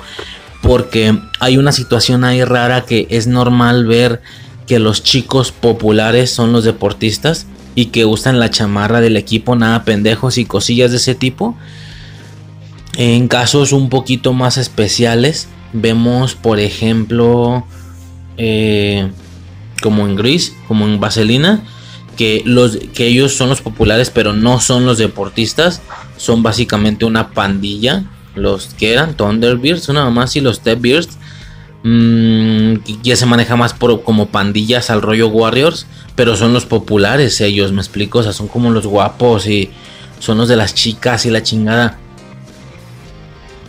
Y acá no se habla de deportistas, no se habla de, ¿sabes? Son los karatecas, o sea, son cuatro o cinco güeyes que van al dojo de Cobra Kai, que usan las chamarras de Cobra Kai, que usan las playeras de Cobra Kai. La, que Johnny, el líder, usa hasta la cinta negra durante la vida normal. Y ellos son un puto avión. A ver, no sé si se escuche. Y, y- y ellos son los que rifan en ese pedo. Y, y tú dices, güey, ¿y los deportistas? Los que están usando la chamarra del equipo donde están. Pues de inicio no parece que jueguen básquetbol o, o fútbol americano, que es la típica, ¿no? Por ejemplo en Smallville, que los popus eran los de los del equipo, los del equipo deportivo, igual en Drake y Josh, es como muy común eso. Eh, Smallville, por si no se escuchó bien. Me refiero a Smallville, la serie de, de Superman y Drake y Josh. Eh, y acá donde están los deportistas, pues de inicio no es básquetbol ni, ni fútbol americano, parece que es soccer, parece, fútbol normal, bueno, el fútbol normal aquí en México, ¿no? Mm, y los deportistas, los que son como del equipo, pues son como pendejeados, o sea, los karatecas son los que rifan ahí, está raro ese tema, pero bueno, aquí iba con todo esto, que los karatecas eran los cabrones en ese rollo. Y básicamente, a ver, perdón, una breve pausa. Este, no, como siempre, cuando hago una pausa no me acuerdo exactamente en qué, en qué me quedé, pero bueno, básicamente es eso, ¿no? Lo, de la situación popular con los karatecas y acá. Eh, ¿Por qué estoy mencionando todo eso? Bueno, porque el güey era como muy popu, siendo el karateca y no el deportista, qué raro, ni el motociclista. Bueno, sí andaban en motos, sí andaban en motos, pero no eran motos así rollo gris, eran como, no digo rollo motociclistas, que los diablos del infierno y no sé qué, eran como motocross, no sé, o sea, me, me, me interesa mucho ese punto de vista de Karate Kid, de que los populares eran los karatecas, güey. O sea, esa parte de los populares nunca la había visto en ningún contenido. Y si no estuviera ese dojo ahí, y si no fueran ellos los bullies y los que comandaran, pues seguramente serían los deportistas, ¿no? Porque no es muy común que haya mucha gente de un dojo en una escuela. Aquí es algo súper diferente. Total que, pues no sé, como que no me concuerda, güey. Me da, me da como entender que él, digo, ya me estoy adelantando mucho, así pasa siempre, pero se empieza a generar una idea y mejor la exploto y la aprovecho.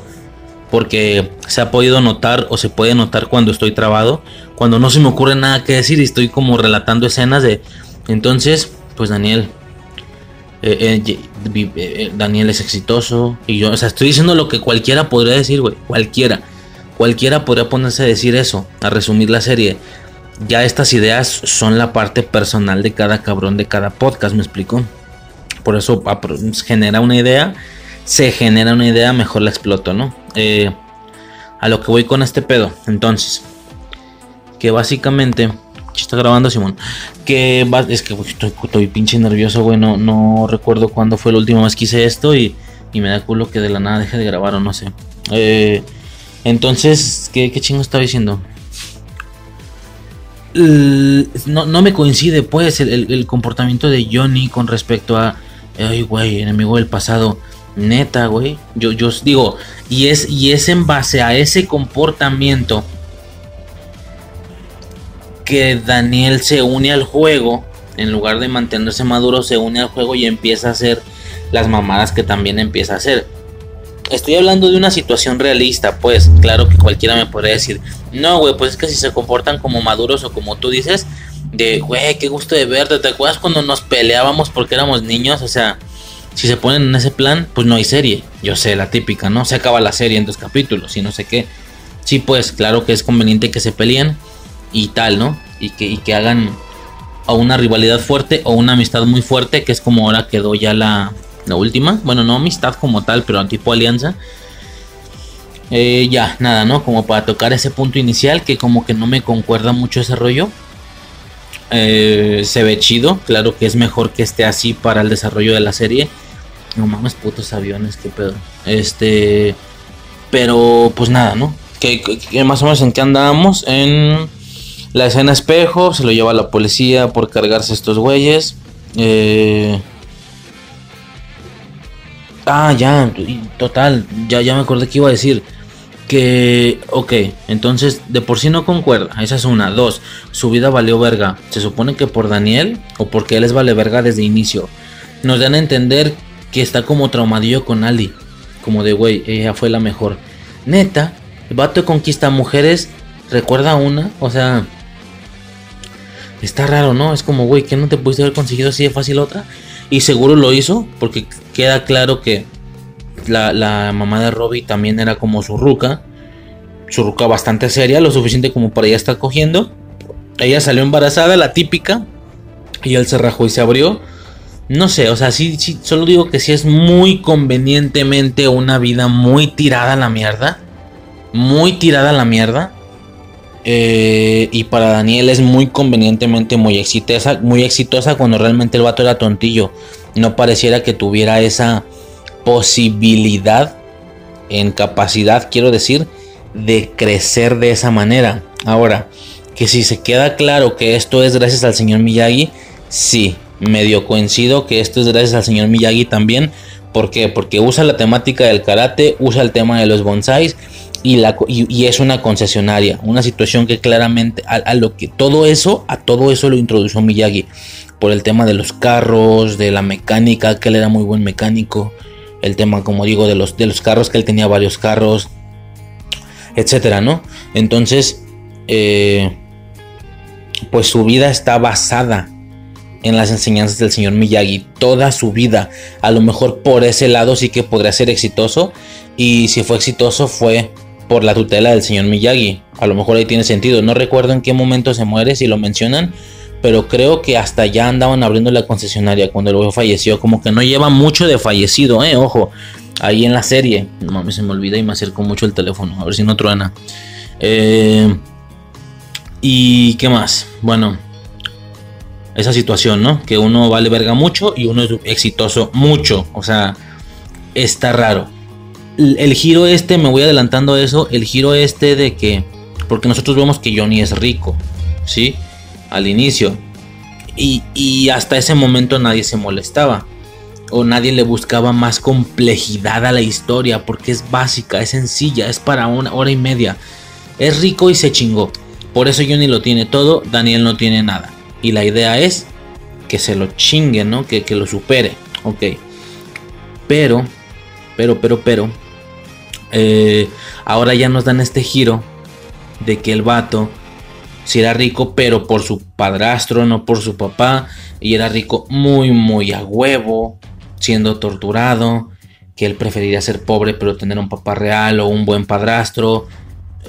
Ok, qué gran giro de profundidad de, de tres dimensiones que se le da al personaje.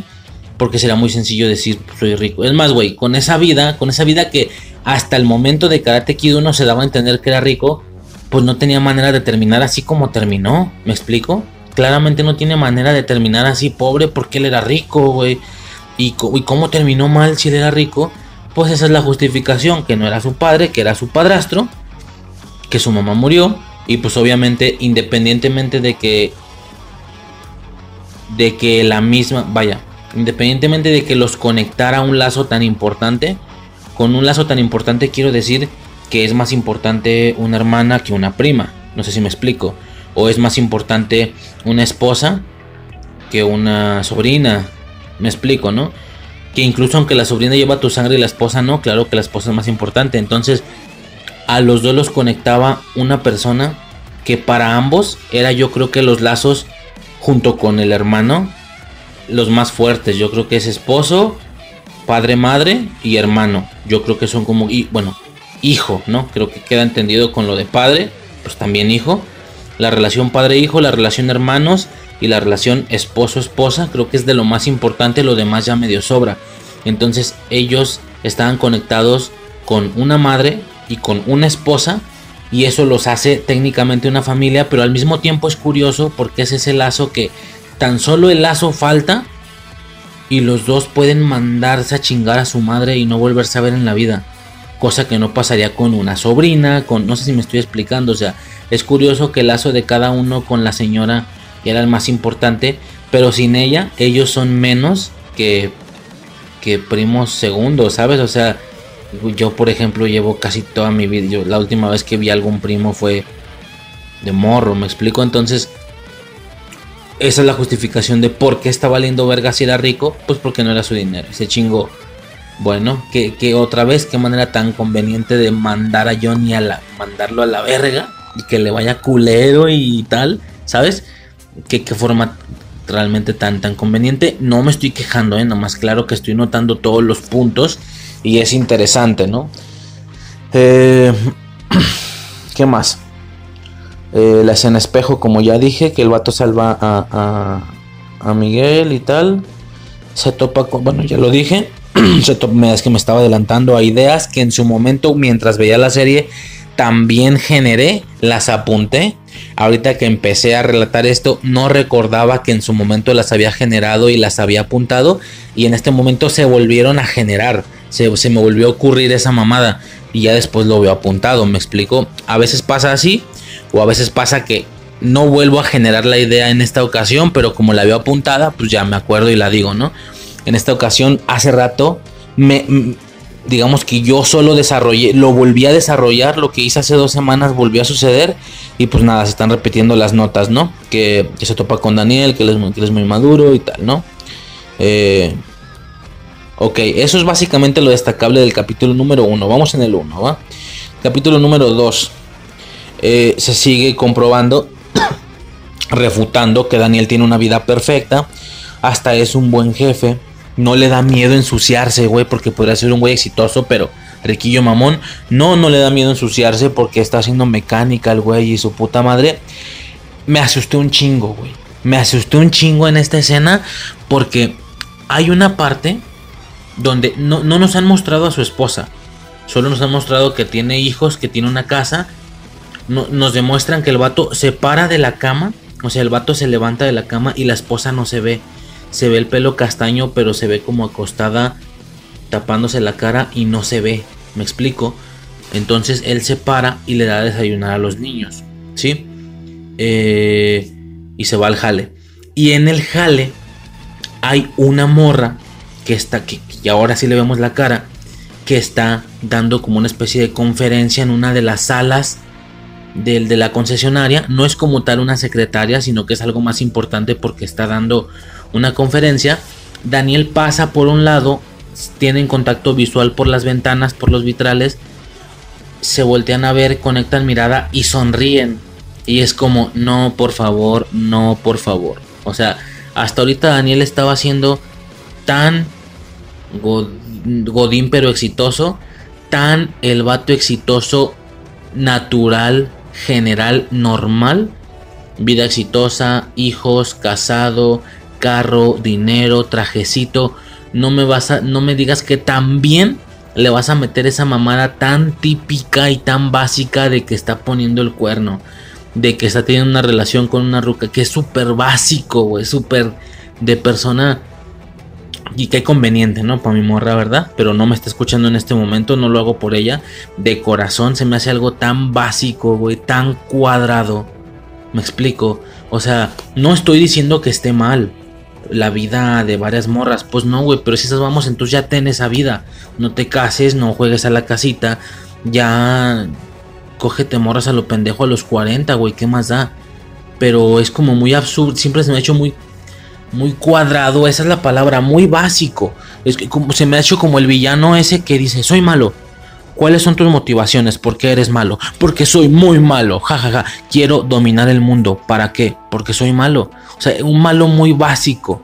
No es un malo de tres dimensiones que tenga motivaciones. Motivaciones a veces del nivel que tú dices, verga, güey, es que sí tiene razón. O sea, tranquilamente podría ser él también. Me explico, como Thanos o así, esos villanos bien vergas. Es, a mí me resulta muy básico que un cabrón exitoso que baja la, que esté poniendo el cuerno, güey. Y, yo, neta, güey, neta, me van a bajar el aruso así. Que está poniendo el cuerno a su esposa con una morra de la concesionaria. Porque es éxito, porque su esposa, no quiero sonar machista, pero dio una impresión rara que él se levantara y que ella no. Perdóname, perdóname, no quiero sonar machista. Pero no pude evitar notar que él se levanta primero y ella no. Ella no se levanta y le da desayunar a los niños él. No estoy diciendo que tenga que hacerlo la mujer, no pasa nada. Párense todos, yo bato hago el desayuno. Solo digo que se ve como raro que no se pare. Como si fuera una ruca vale verga, como si fuera una ruca, no sé, que estaba ebria, borracha. Digo, no sé, estoy mamando, ¿verdad? Eh, yo soy el primero que no podría hablar con el tema de que yo me despierte antes que en mi morra porque definitivamente es lo que sucede prácticamente siempre. Este, no somos una pareja que manejemos lo de, ay, desayuno listo, porque soy la... No, desayuno no. Comida sí que sí, sin pedo, cena, pero desayuno no, güey. O sea, me explico. Somos un poco el, ejemplo este de algunos TikToks de que juntándonos, no sé, una mamá de que juntándonos como esposos y y, y mi vato dándose cuenta que él se para a las 7 y yo me paro a las, a las 11, ¿no? Y mamás así, más o menos somos esos güeyes. Eh, no tengo ningún pedo, güey, o sea, relájate, lo que quiero es que vivas a gusto, claro que hay responsabilidades que tienen que cumplir, pero se pueden reducir al mínimo. X ya es una situación muy personal, pero cada, para cada quien le funciona, entonces definitivamente yo soy alguien que no puedo mamar el palo con eso de, ay, güey, es, es, es, es, morra y porque es morra no se paró a hacer el desayuno. No, te lo juro que no. Solo digo que dio una impresión rara, como de que, güey, no se para, pero se está tapando la cara como si le calara el sol o algo así, no me acuerdo, o ni siquiera se ve, no me acuerdo. No sé, como que da una impresión que no es a lo mejor una mujer, a lo mejor en comparación de la exitosa, que está usando como trajecito, pero de morra, que está dando una conferencia. Güey, no sé por qué estoy extendiendo tanto esto. El chiste es que me asusté porque me daba a entender que era como un cuerno y no, ya después nos enteramos que esa es su esposa. Sí, una esposa con una belleza muy particular, no es fea, pero sí es una belleza muy específica, muy particular, muy especial, pero no es fea, güey, sí es bella de cierta manera. Eh, y no sé por qué no lo mencioné al inicio, creo que por los cortes que tuve que hacer medio me friqué y así. Pero por ejemplo, al inicio yo explicaba también, no, esto ya es del inicio, ¿eh? no sé por qué no lo dije, se me fue el pedo. En el inicio yo, explicaba que se habló de la diferencia, empieza diferente la, la secuencia. Johnny arrastra. Vaya, lo que sucede después de la grulla, exactamente lo que sucede después, es diferente en la película y en la serie. Mm, básicamente, ¿Por qué? Pues porque sí, güey, porque está fácil adivinar por qué. Simple y sencillamente porque si lo dejas como en la película, Johnny tiene su redención en ese mismo momento. En ese mismo, ¿por qué? Porque la película es autoconclusiva. En ese mismo momento Johnny tiene su redención y dice, tómalo, ganaste. O sea, oficialmente le da la victoria, le da la derrota. Una redención así, una aceptación así, no hay Cobra Kai, güey, no habría serie tenemos que seguir viendo a un Johnny que no ha tenido su redención, que no ha tenido su perdón a sí mismo y hacia Laruso. Cosa que sí mostraba esta escena final. Por eso, no mames, putos aviones a la verga, güey. No, ese sí se va a escuchar sin pedos. Este, a ver. Voy a tener que pausar, güey, porque no sé cuánto tiempo se va a tardar en pasar este vergas. Ok, entonces decía, eh, son diferentes lo que pasa después de la grulla por esa razón, porque en la primera Johnny sí tiene su redención y acá la idea es que no la tenga. La idea es que siga frustrado consigo mismo, con Laruso, con haber perdido, con que eso realmente lo afectó. Cuando en la primera vemos que, que lo acepta y dice, venga, tú ganaste, eres mejor, se acabó la batalla, ya no nos vamos a molestar. La batalla era la, resolución de este problema que teníamos tú y yo iba a ser en el torneo.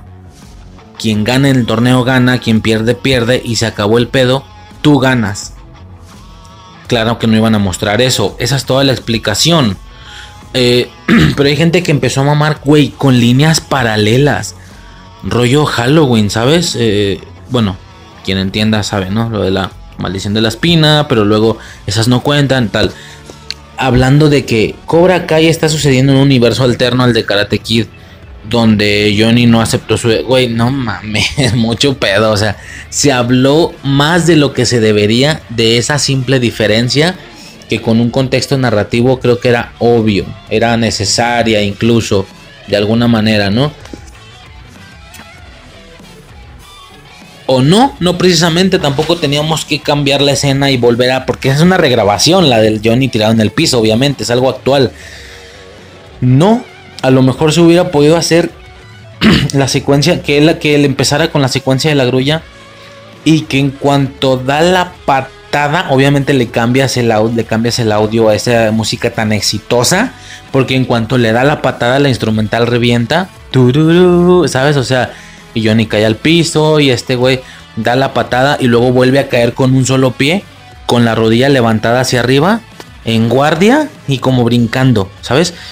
¿Qué pasa si esa escena le quitas toda la música exitosa, la ralentizas un poco, le pones un filtro y le pones algo así como, como una rola fúnebre, como de ¡Bum! Que el vato se caiga, lento, brilla y es un recuerdo.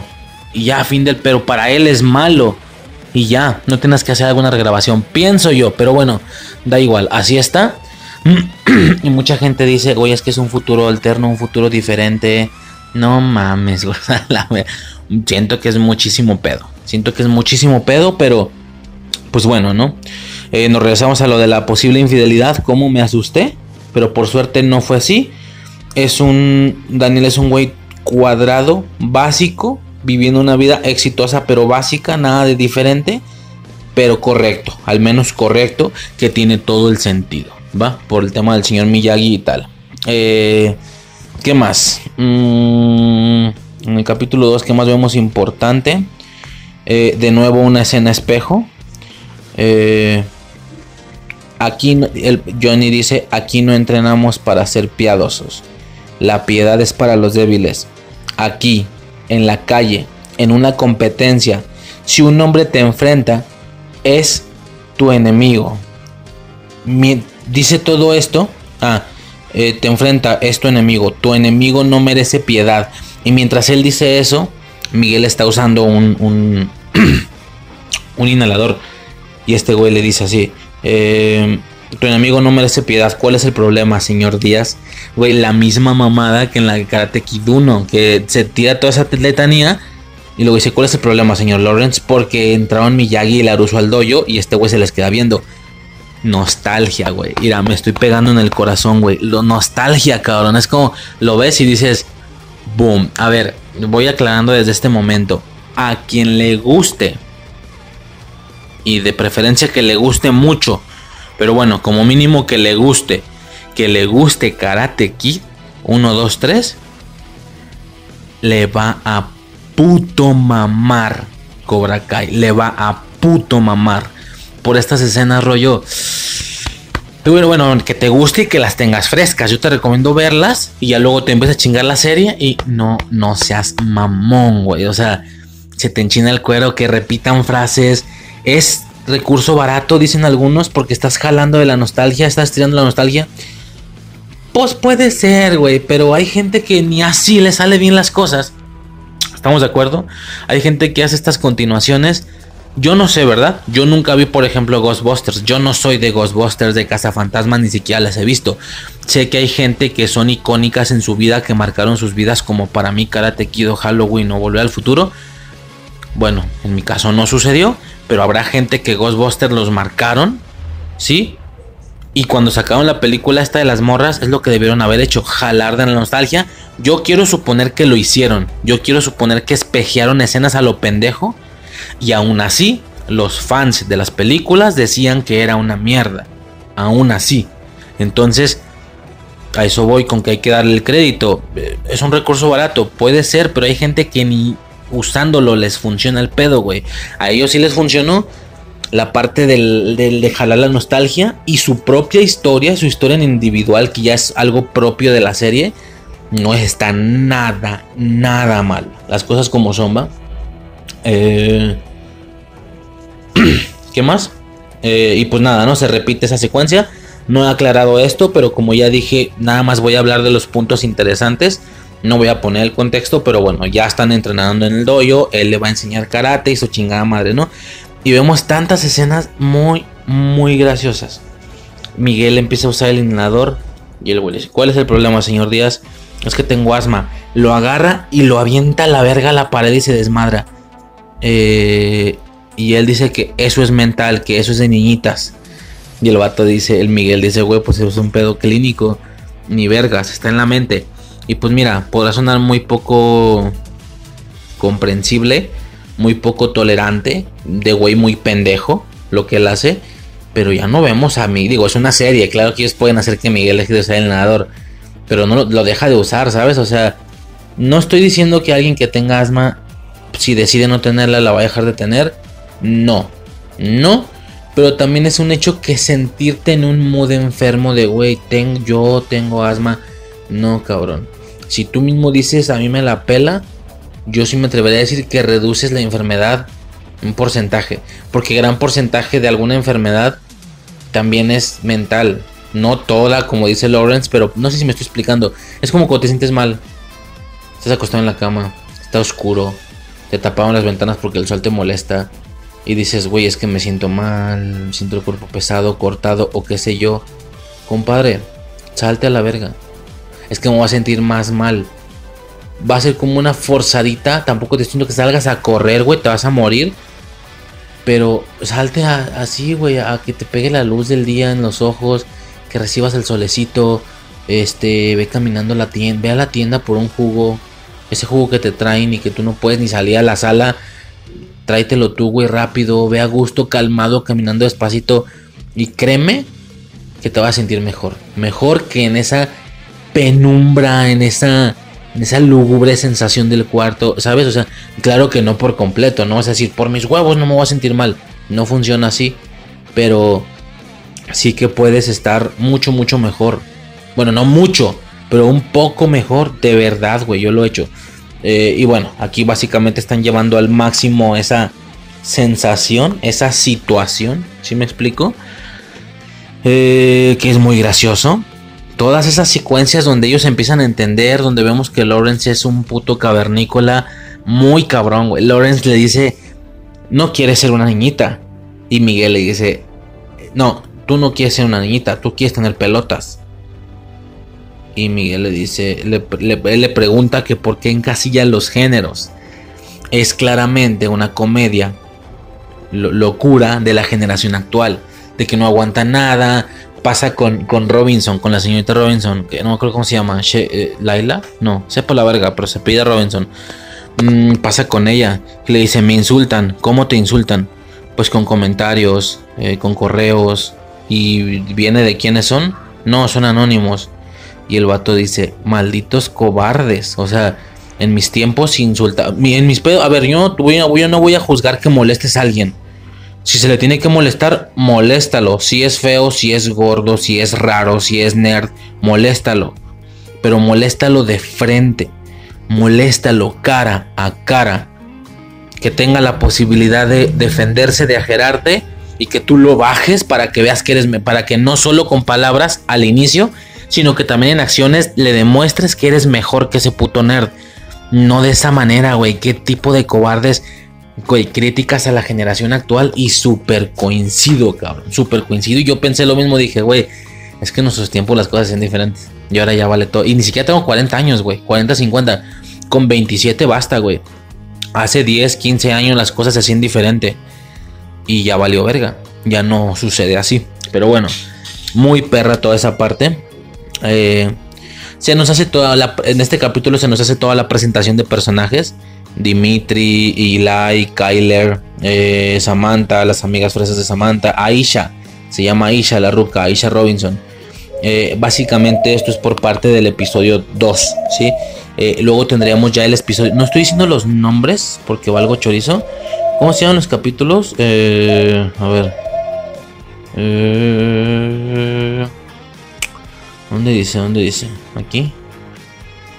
Ah, rapidísimo antes de que se me pase. Interesante porque la serie salió el 2 de mayo del 2018. La primera temporada. La segunda temporada 24 de abril del 2019. Un año después. La tercera primero de enero del 2021. Dos años después. Y la cuarta temporada eh, algún día de diciembre del 2021. En Netflix. Eh, está curioso porque la primera temporada sale en YouTube Red la segunda en YouTube Premium, la tercera en Netflix y la cuarta en Netflix. O sea, YouTube cambió de red a Premium en ese año de nombre, pero era básicamente lo mismo. Pero bueno, eso da igual. Lo que estaba mencionando. ¿Qué pasó? Ok, ahorita voy. Ahorita voy. Básicamente lo que sucedió. Perdón, los, los, los títulos. El primer capítulo se llama As degenerado. El segundo se llama Strike First, golpea primero. El tercero se llama Esqueleto, esqueleto, güey. ¿Qué? ¿Qué capítulo, cabrón? O sea, estamos hablando de las escenas espejo, de que jalen de la nostalgia. Con la pinche, o sea, con la pinche nostalgia en la mano te jalan los pelos del fundillo y dices, no mames a huevo, ¿sabes? O sea, no sé, está muy cabrón. No, no es cierto, nada que ver. No dirías, no mames a huevo, porque te. Ahí te dolería. Bueno, da igual. te dan ese ese, ese cobijo de, güey, a huevo, fue igual que hace tantos años. Lo están haciendo igual, escenas espejeadas, ¿sabes? O sea, todo ese pedo está como muy, muy cabrón. Y pues nada, ¿no? Ya directamente estaremos checando lo destacable del episodio 3, Esqueleto. El baile de Halloween. Oh, por Dios. Para empezar, este sería como el, el, el, el capítulo. Es que el especial de Halloween no aplica aquí, siento. Porque pues ya ven, el especial de Halloween es este capítulo que se hace especialmente para Halloween. Aquí son más elementos de la trama que no es como el especial de Halloween. Sobre todo porque el especial de Halloween siento que se presta más para esas series más autoconclusivas de fenómeno de la semana. De que cada... Cada semana, bueno, si no saben qué es fenómeno de la semana, es Freak of the Week, es algo que se usa creo que en Estados Unidos fenómeno de la semana que viene siendo a gracias a Smallville. Que Smallville, aparte de tener su trama lineal, tenía ese fenomenito cada capítulo que, que si congela a la gente, que si se la come, que si la quema, ¿sabes? Que si la está secuestrando, qué sé yo. Un rollo ahí muy como serie policíaca que realmente no son importantes para la trama, vergas. O sea, o a veces regresan, regresaban, pero ese, ese modelo de no ser una serie lineal capítulo tras capítulo, sino ese modelo como rollo Daredevil o como, por ejemplo, Cobra Kai, sino que es algo de que pasa cada semana, como una caricatura. Algo cada semana, perdón, algo que cada vez es diferente. Pero con unos 5 o 10 minutos en todo ese capítulo, donde sí iban teniendo un desarrollo de la temporada general. Era una cuestión ahí medio extraña. Mm, y básicamente, cuando se hace esta situación o cuando se está manejando esto, se le llama así, Freak of the Week. Bueno, X. Si fuera la serie de esta temática, sí que sacas un especial de Halloween, pero con esta lógica de que va avanzando capítulo a capítulo, pues no, uno lo puede forzar y decir, a huevo, voy a ver el capítulo de Halloween en Halloween. Pero pues realmente tiene un previo que no se va a entender, tiene un después que no se va a entender. A diferencia de una serie más, más de fenómeno de la semana que como Power Rangers, ¿sabes? Power Rangers era casi también una serie de fenómeno de la semana que siempre empezaban donde mismo y terminaban más o menos donde mismo. Rara la vez donde avanzaran algo por algún power up o algo así. Mmm entonces, claro que en un Power Rangers, claro que se podrá hacer un especial de Halloween, ¿no? Wow, qué buena idea. ¿Habrá? Lo voy a checar para este Halloween. Mm, y bueno, nada. Ya después de esto, el, capítulo esqueleto va a ser el baile de Halloween. Toda esa víspera, toda la trama relacionada con Kyler y Samantha, que, como que se la quiere chingar, pero no, y no sé qué. Eh, Laruso va a ir de chaperón, la morra y la mamá se agüitan. Él explica que su, ojo aquí, él explica que su mamá lo llevaba a las citas. Como de, güey, ¿cuál es el pedo que vaya de chaperón? Mi mamá me llevaba a las citas. Y su esposa le dice, ¿y cómo te fue? Pues mal, ¿no? Claramente le fue mal porque no se casó con esas morras ni nada, ¿no? Mm, como dije, si tienes fresca las películas y te gustan, esta serie es miel, güey. Es miel nostálgica. Así. Machín como dije, sin estar vacío en su contenido propio. No mames, lo había apuntado también ya antes y fue lo que acabo de decir hace un, rato. Eh, y nada, vemos todo el baile de Halloween. Miguel se va de calavera por apoyo de Johnny y Daniel siente este miedo nostálgico. Para este punto Daniel ya no es la persona que digo madura, ya se fue a la verga, ¿eh? El vato desde... Realmente no lo molestaron directamente en ningún momento, tampoco. No es como que por la actitud de Johnny, este güey empezó a valer verga. No, el vato ve Cobra Kai abierto. Entonces como que no me concuerda que ve a Johnny y a Johnny sí le diga, Johnny, Johnny Lawrence, wow, mi amigo de la infancia. Bueno, amigo, ya me entiendes, ¿te acuerdas de las situaciones que teníamos? Una cosa es que se ponga así de maduro, pero que al ver que reabren un Cobra Kai se ponga esquizofrénico, plan, no, no, no, no, no, mames, no, Cobra Kai, no, no, va a volver, como el de Dark, güey, el meme de, va a volver a suceder, va a volver a suceder, güey, no tiene sentido. Johnny fue el principal, bueno, junto con John Chris, pero Johnny fue el principal demandante de esta situación, el principal eh, provocante de este pedo, provocador, no sé cómo se diga. ¿No te da miedo ver a Johnny? ¿No te da ese miedo nostálgico de, no, mi trauma de la infancia, no le hables, déjalo que se vaya. No tiene sentido. Y pues es por el hecho de que reabren Cobra Kai que este güey se pone a hacer sus mamadas. Eh, y aquí más de lo mismo, ¿no? Ve a la calavera y siente ese como, uy, qué mello, ¿no? Eh, algunas cosas nunca cambian, dice el vato cuando ve a Miguel de la calavera y que es exactamente el mismo diseño que el de Karate Kid 1. Eso está, Está chido, está muy nostálgico. Gran capítulo, muy halloweenesco para la víspera, para la sensación. Está chido. Cuarto capítulo. Eh, todo el desarrollo de Aisha. El hijo de... Nos presentan al hijo de Johnny. Bueno, creo que en el capítulo anterior no lo presentaron, pero aquí lo vemos más. El desarrollo de Aisha, el hijo de, Johnny, Robbie King, que tiene el apellido de su madre, no el de su padre. ¿Por qué? Porque este vato es culo y sí explica en algún momento que cuando la morra quedó embarazada, el vato se rindió. Pues de hecho el Johnny le dice a la morra, tú te rendiste. Y la morra, neta, güey, neta me vas a decir eso. Tú te rendiste desde el día 1, no mames. Eh, todo el desarrollo de Aisha, como estoy diciendo, de que ella también le van a enseñar karate y todo ese pedo. Eh, Robbie King es una especie de deli- delincuente muy inteligente que sabe engañar a la gente y así. Ojo, ojo, ojo con esta mamada. Capítulo 4 que se llama... ¿Cómo se llama? Cobra Kai Never Dies. Cobra Kai nunca muere. Eh, ojito. Capítulo 4. Cobra Kai. Primera temporada. Minuto 14. Segundo 20. Él va a ir a ver El Hombre Araña. Sí, en 2018 no hubo ninguna película del Hombre Araña en 2018. Pero su mamá va por ahí a la escuela para que vayan a ver El Hombre Araña. Porque él la quería ir a ver. Si estamos captando de qué estoy hablando. Cuarta temporada de Cobra Kai sale en diciembre del 2021. ¿Y qué más sale en diciembre del 2021? Spider-Man No Way Home, señores. Yo en este momento estoy pensando, estoy viendo diciembre como un mes fantástico, particularmente en este año. ¿Por qué? Porque es el mes navideño. Desde antes empezamos, pero se siente toda... La bronca es que uno se puede poner navideño desde mediados de noviembre, pero la banda no. Ya para que la banda también se ponga navideña cuando vas a las plazas, a los centros comerciales y así. Güey, pues diciembre, ¿no? Diciembre, un mes con víspera y mood navideño. Mismo mes en el que va a salir cuarta temporada de Cobra Kai. Estoy emocionadísimo, hypeadísimo por Terry Silver. Que yo lo mencioné en la temporada 3. Yo dije, güey, es que, bueno, no es cierto, no dije yo, eh, olvídalo. Al final de la tercera temporada sí dan a entender que le van a hablar a Terry Silver. No te creas, eso era obvio. Eh, no, lo que yo dije es que tenía que repetir, que también era obvio, pero que tenía que repetir sus frases de si un hombre no respira, no puede golpear. Y así, güey, no mames. Situaciones extremas requieren medidas extremas. No mames, güey. Ya, ya estoy esperando para ver la puta serie, cabrón. Este. ¿Y qué más? El. Y Spider-Man No Way Home en diciembre, cabrón. El Spider-Verse confirmado, güey. Spider-Verse confirmado.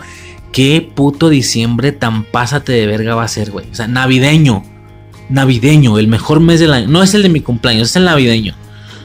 Muy, muy poquito por encimita del Halloweenesco. Muy poquito, pero está por encima. Navideño. Spider-Man Way Home. Cobra Kai. Por favor, por favor. Bueno. Eh, me fui. Eso, va a ir a ver el hombre araña y pues ya sabemos, ¿no? La relación que tienen estas dos franquicias en diciembre. Chingón. Bueno, no es relación, sino que salen en diciembre. Eh, se ve la patada a Tom Cole, su, eh, competencia. Todo esto del té, no sé qué chingados. Es la primera vez que vemos a, a Dani hacer un movimiento de karate. Aquí como que yo uno capta, ok, sí sabe karate. ¿O no?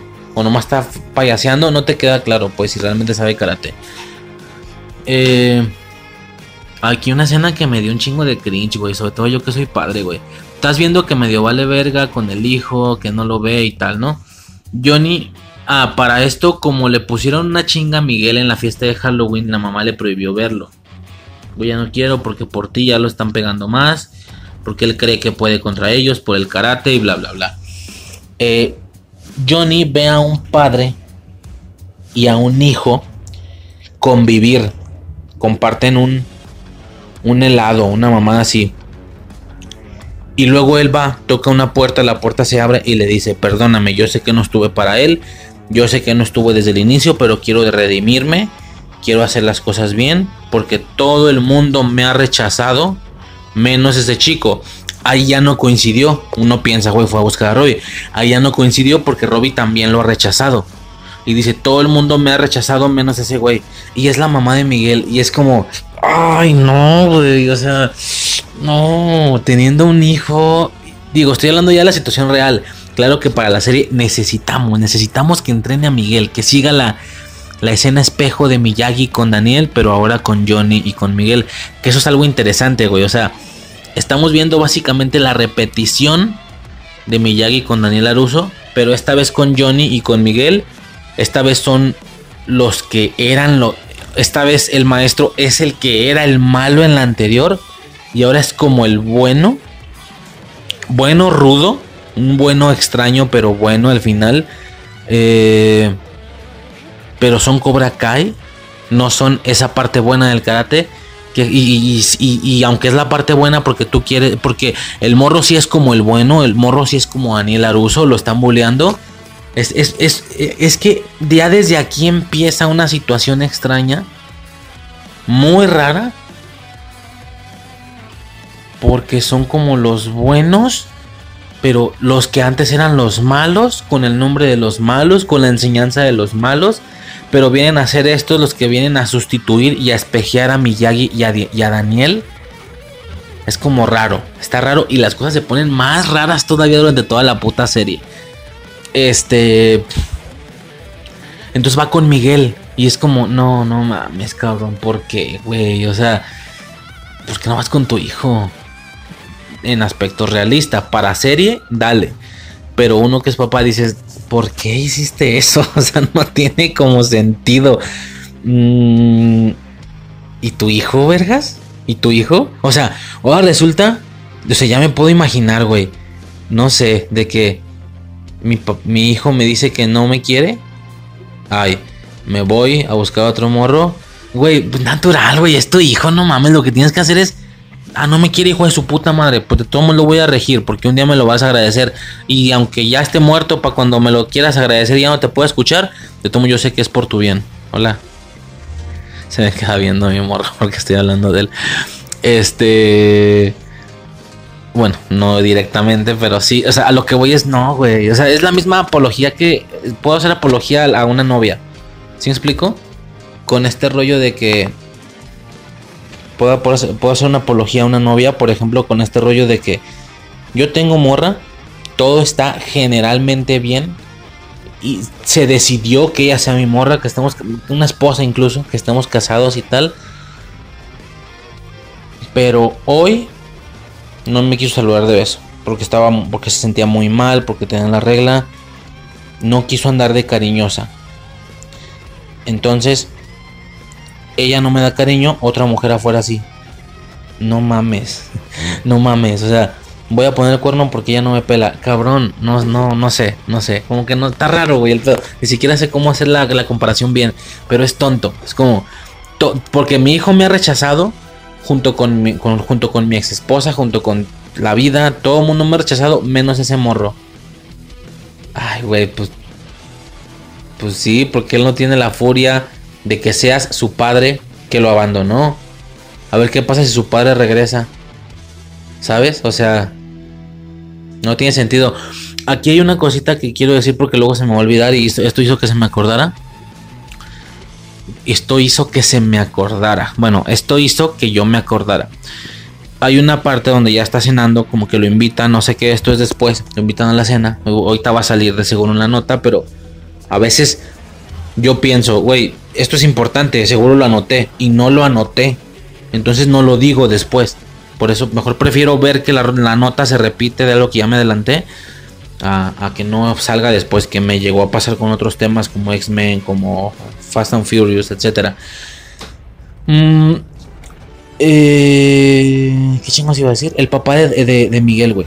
El papá de Miguel. La morra dice que ellos son pues, como, ya sabes, ¿no? Es obvio, son como latinos. No me queda claro si son, son un rollo ahí mexicano, colombiano, no sé, güey, no, no me acuerdo. Mm, todos son iguales. todos los latinos somos iguales, así como los asiáticos. Este, todos somos morenos. Somos, somos, eh, no estoy acá. Somos, yo también soy moreno. Y machín, güey. Y más de los codos y de las rodillas. Eh, entonces, el papá de Miguel. El papá de Miguel es, es este eh, dicen que, pues, que los abandonó igual. Ya, primero termino la frase. ¿Qué pasaría si quiere llegar el papá de Miguel a decirle, güey, ahora sí me quiero encargar?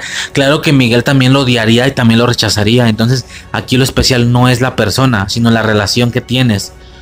Tu, man- tu hijo te manda la verga, pues sí, porque lo abandonaste, güey, porque siente que le vales verga. Que él te vale verga, perdón.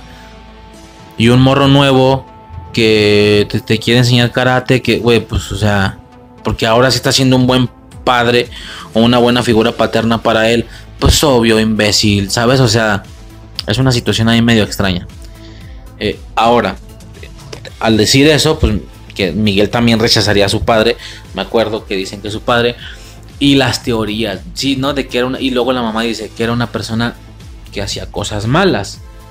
Y como todo mundo somos bien racistas y son latinos, podemos entender que se está refiriendo a, a narcotráfico, ¿no? Básicamente es lo que uno puede pensar, güey. Se está refiriendo a que su papá era de estos vatos, ¿no?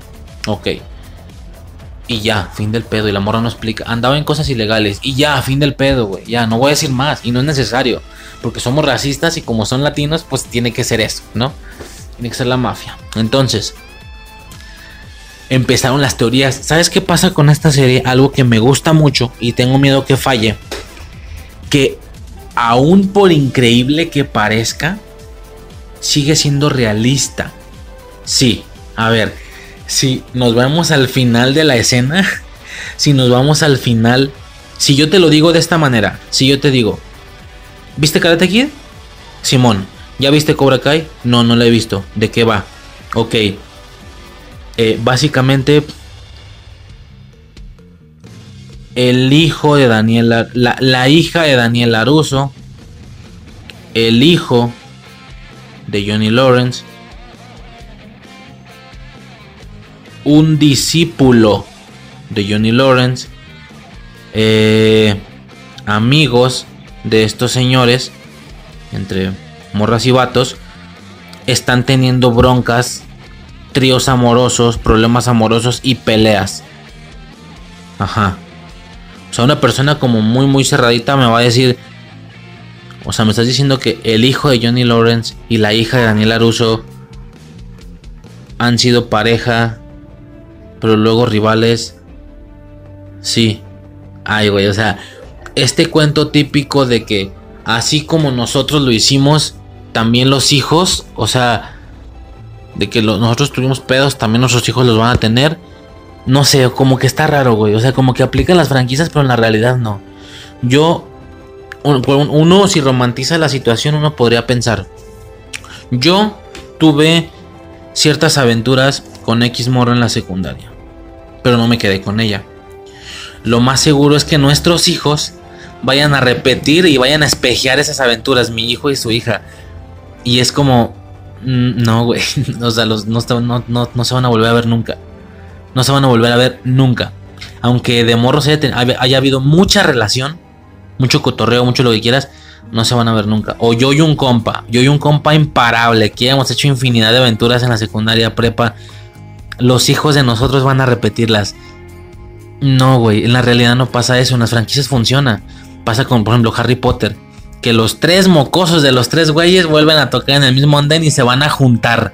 Resulta, al parecer, da a entender que ellos son los que se van a juntar. No tiene sentido, güey. No es muy realista. ¿Sí me explico? No pasa en la realidad. ¿Qué pasa si yo te digo, ah, pues es que justo la hija de Daniel y el hijo de Robbie tienen ahí sus que veres. Ay, güey, no mames. O sea, para la realista está de la chingada. Para, un, para algo ficticio está bien. Bueno, si ya esto podría parecer suficiente para muchos, la gente todavía quiere más. La gente todavía quiere más. ¿A qué me refiero con más? Se, se sospecha que Tori, digo, ya es de la segunda temporada esta, esta mujer, pero Se sospecha que Tori es la hija de Ali Mills. Porque dijo Tori con Y. Cuando Ali dice Ali con I. Ajá. Se sospecha que Miguel es el hijo de Terry Silver. Aquí voy con la teoría, lo que iba. Que su papá, su papá, como dicen que hace cosas delictivas, que es ilegal, va a ser Terry Silver. Él no es latino, pero viajaba por todo el mundo. A lo mejor en uno de sus viajes a México o Colombia o de donde chingada madre sea la familia de Miguel, a lo mejor ahí la embarazó y se fue. Es como, no mames, güey. O sea, si ya se te hace muy novelesco romántico que la hija de Daniel, el hijo de Johnny Lawrence están teniendo sus que ver. Ahora imagínate cómo estaría el pedo si resulta que Miguel es el hijo de Terry Silver. O sea, está como de hueva ese pedo, incluso es de hueva. Y Tori, la novia de ¿sabes? Bla, bla, bla. Es la hija de, de, de, Ali. Es como, ay, no, no mames. ¿Y qué, qué sigue, güey? Y Aisha es la hija del, de la morra esta, Andrew. ¿Cómo chingo se llamaba? La morra de la 3. Y Aisha es la morra. Ay, no, o sea, todos son hijos de todos, güey. Y todos se volvieron a, reencontrar. Está como medio tonto ese pedo. Sí, entonces es lo que me está gustando, ese realismo hasta cierto punto. Fuera de la novia, perdón, fuera de la hija de, de Daniel, fuera del hijo de Johnny pues todos los demás son personajes X que llegaron después, que no tienen ninguna relación. Mis padres no conocieron a tus padres. Básicamente Miguel puede decir, mis padres no estuvieron en la trilogía de Karate Kid de todos modos estoy bien parado aquí. Hawk, Calcón puede decir, mis padres no fueron de la trilogía de Karate Kid y de todos modos estoy bien parado aquí en la trama actual. Aisha lo mismo en la primera temporada y en la segunda creo. Así me estoy explicando. O sea, es como raro. O, que si Tori no es la hija de Ali Mills, entonces es la hija de Julie Pierce. ¿Pierce? ¿Cómo se llamaba? No me acuerdo, la de la, Karate Kid 4. Es como, güey, ¿por qué todos tienen que ser hijo de todos? Simple y sencillamente son personas que llegaron después. Ahora, es raro que Robbie y Samantha se conozcan. Sí sería raro si se conocieron de coincidencia. Y luego, güey, nuestros padres se conocieron de morros también. Eso sería tonto. Pero la realidad es que es la misma relación de los padres la que los llevó a conocerse. ¿Por qué? Porque Robbie odia a su padre. A su vez sabe que su padre odia a Daniel Aruso. ¿Cómo le voy a cagar el palo a mi padre? Voy a trabajar para Daniel Aruso.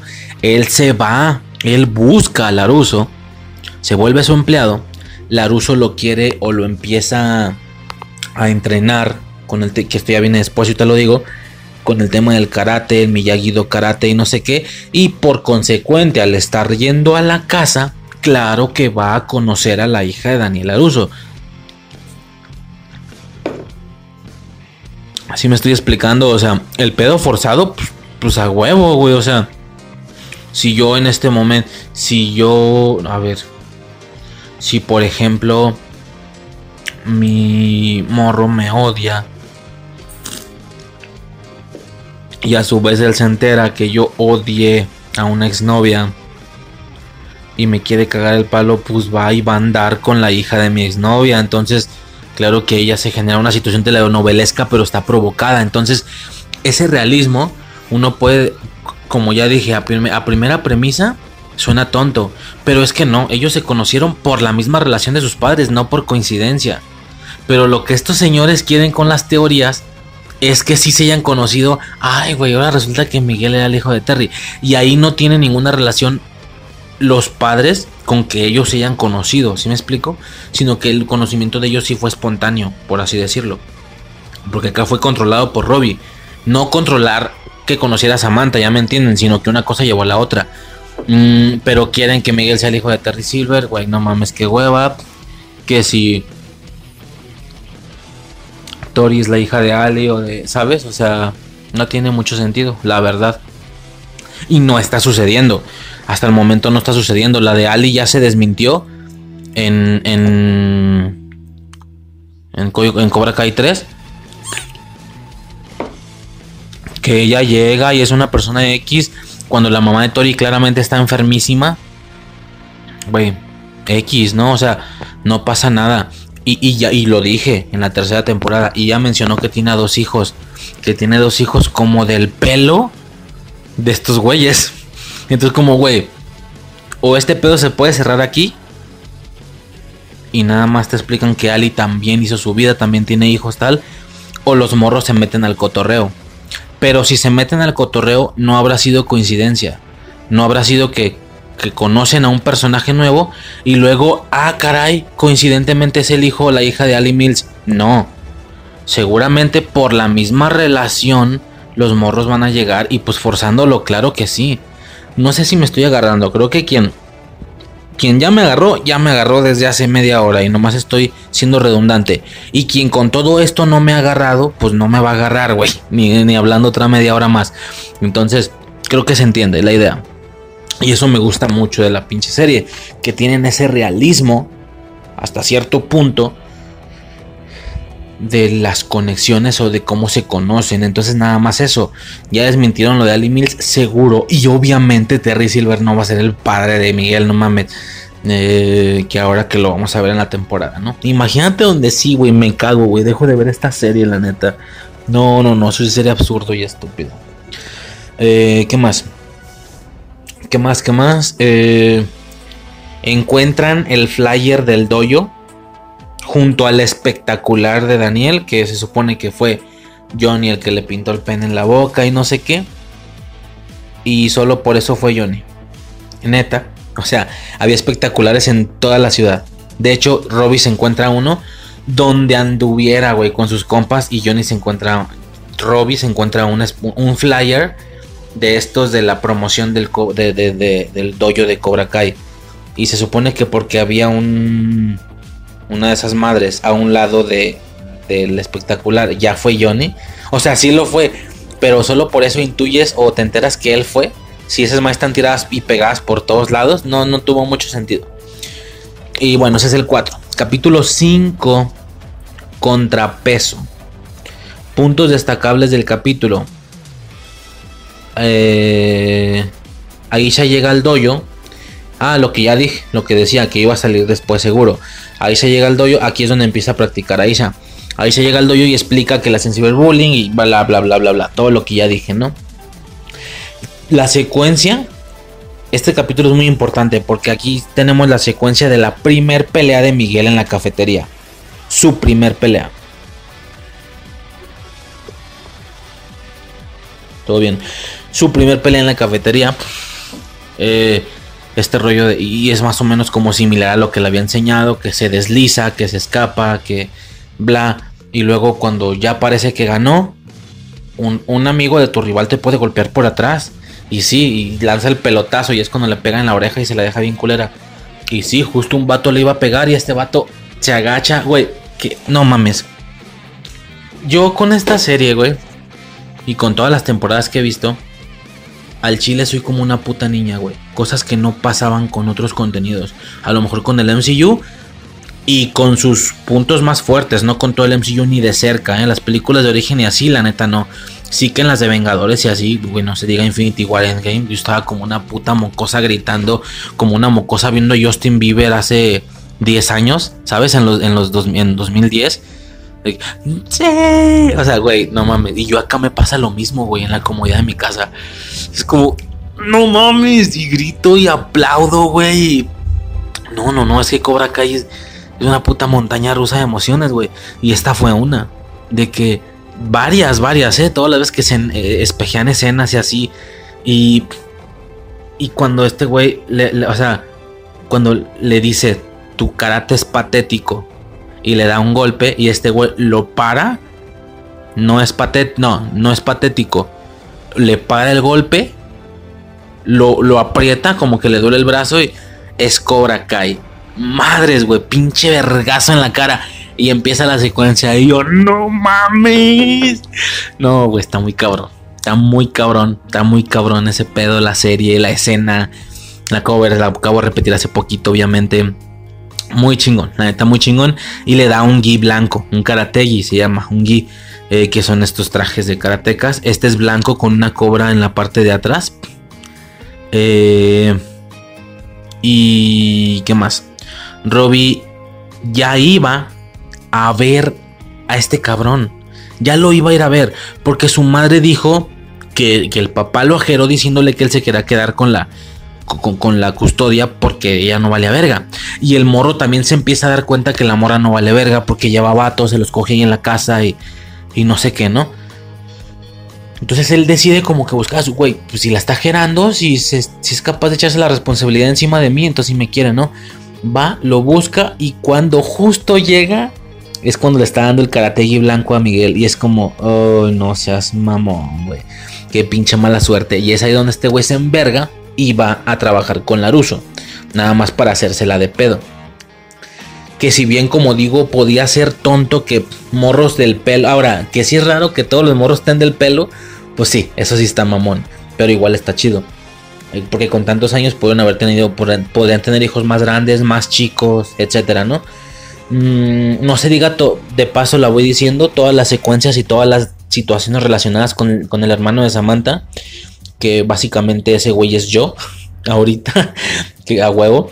Este, pero pues dicen que ya se ve bien flaco el ahorita y el güey no sé qué, a lo mejor ya va a empezar a pelear, todo ese pedo estará chido. Mm, y básicamente es lo más importante del capítulo 5 a grandes rasgos, ¿va? Capítulo número 6. Empieza con el flashback de Johnny. Me quito de encima de una vez todo el flashback de Johnny. No es que esté mal, solo digo que sí me parece un recurso de... Sí, pues a huevo, pues tienes que darle profundidad al personaje. ¿Cómo le haces? Para que también se vea que sufrió. Ah, pues que su dinero no era suyo, era un pa cuando realmente no parecía que tenían pensado esto en Karate Kid 1. Creo, ¿eh? Donde la ve y diga que tiene un padrastro, me voy a la verga. y me pido perdón en ese momento, te lo juro. Pero según yo no lo explica, nada más dicen es rico y ya. Sus padres son ricos. Acá la, le, dan más dimensiones de, bueno, a ver, no era, si era rico, pero no era rico. O era rico con mucho costo, sufriendo y así, pues así no vale ese pedo. Eh, todo el maltrato a Eli por parte, güey. Ah, esto, esto es de lo mejor, güey. Todo el maltrato a Eli que le hace Johnny Lawrence. La vio, ¿sabes de qué? La vio. Y este. Tienes que cambiar las cosas, le dice. ¿Cómo espera? Ah, porque ya estuvo maltratando a varias gente y la gente se iba yendo. La chinga que le puso a Dimitri, pues por eso Dimitri se fue. Y el vato le dice, ¿cómo quieres que no te diga labio si es lo primero que veo cuando volteo a verte? O sea, ¿quieres, quieres que no te diga labio? Pues quítate un ojo, ponte un parche, eh, tatuate la cara, algo que haga que, que, te distraiga, güey. O sea, tienes que cambiar las cosas, ¿no? Y el vato lo lastima mal pedo. Y un morro se podría agüitar, pero sí queda como claro que, güey, o sea, si no aguantas insultos de tu rival, ¿cómo vas a aguantar golpes? O sea, no. Y el vato parece que se agüita y se va. Miguel le, le da a entender a este vato como de, güey, no puedes seguir haciendo eso. Eh, entiendo el tema de hacernos fuertes no solo por fuera, sino también por dentro. Y claro que es cierto. Pero es que son, usted no sabe qué es que seamos perdedores. Y luego te muestran en flashback que sí, que sí sabía que él era un puto nerdo de mocoso. Fue cuando se metió a Cobra Kai cuando valió verga, güey.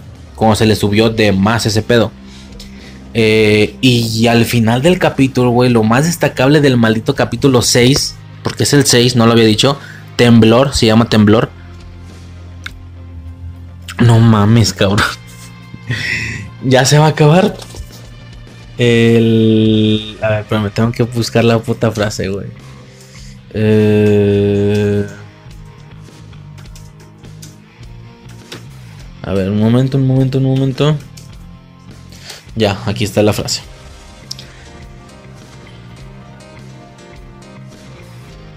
Chinga madre, ¿dónde está la frase? Lo siento, eh, lo siento por los, los- el rato muerto.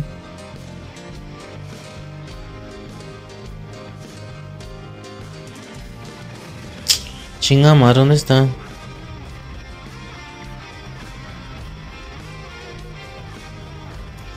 Eh, bueno, X da igual. Qué pinche mierda de tiempo muerto. El chiste es que eh, el vato llega. Un güey nuevo parece. Bienvenido al doyo. Y el, y pinche Miguel. Eli y el güey tiene una puta moicana azul así largota. Que ni siquiera parecía que tuviera el pelo para hacerse esta moicana. Pero igual trae una pinche moicanota azul. Y el vato le dice, ¿labio? ¿Es en serio? O sea, de eso estaba hablando. Tienen que hacer el cambio. Buen, buen corte, amigo, le dice. De eso estaba hablando. Que tienen que hacer el cambio.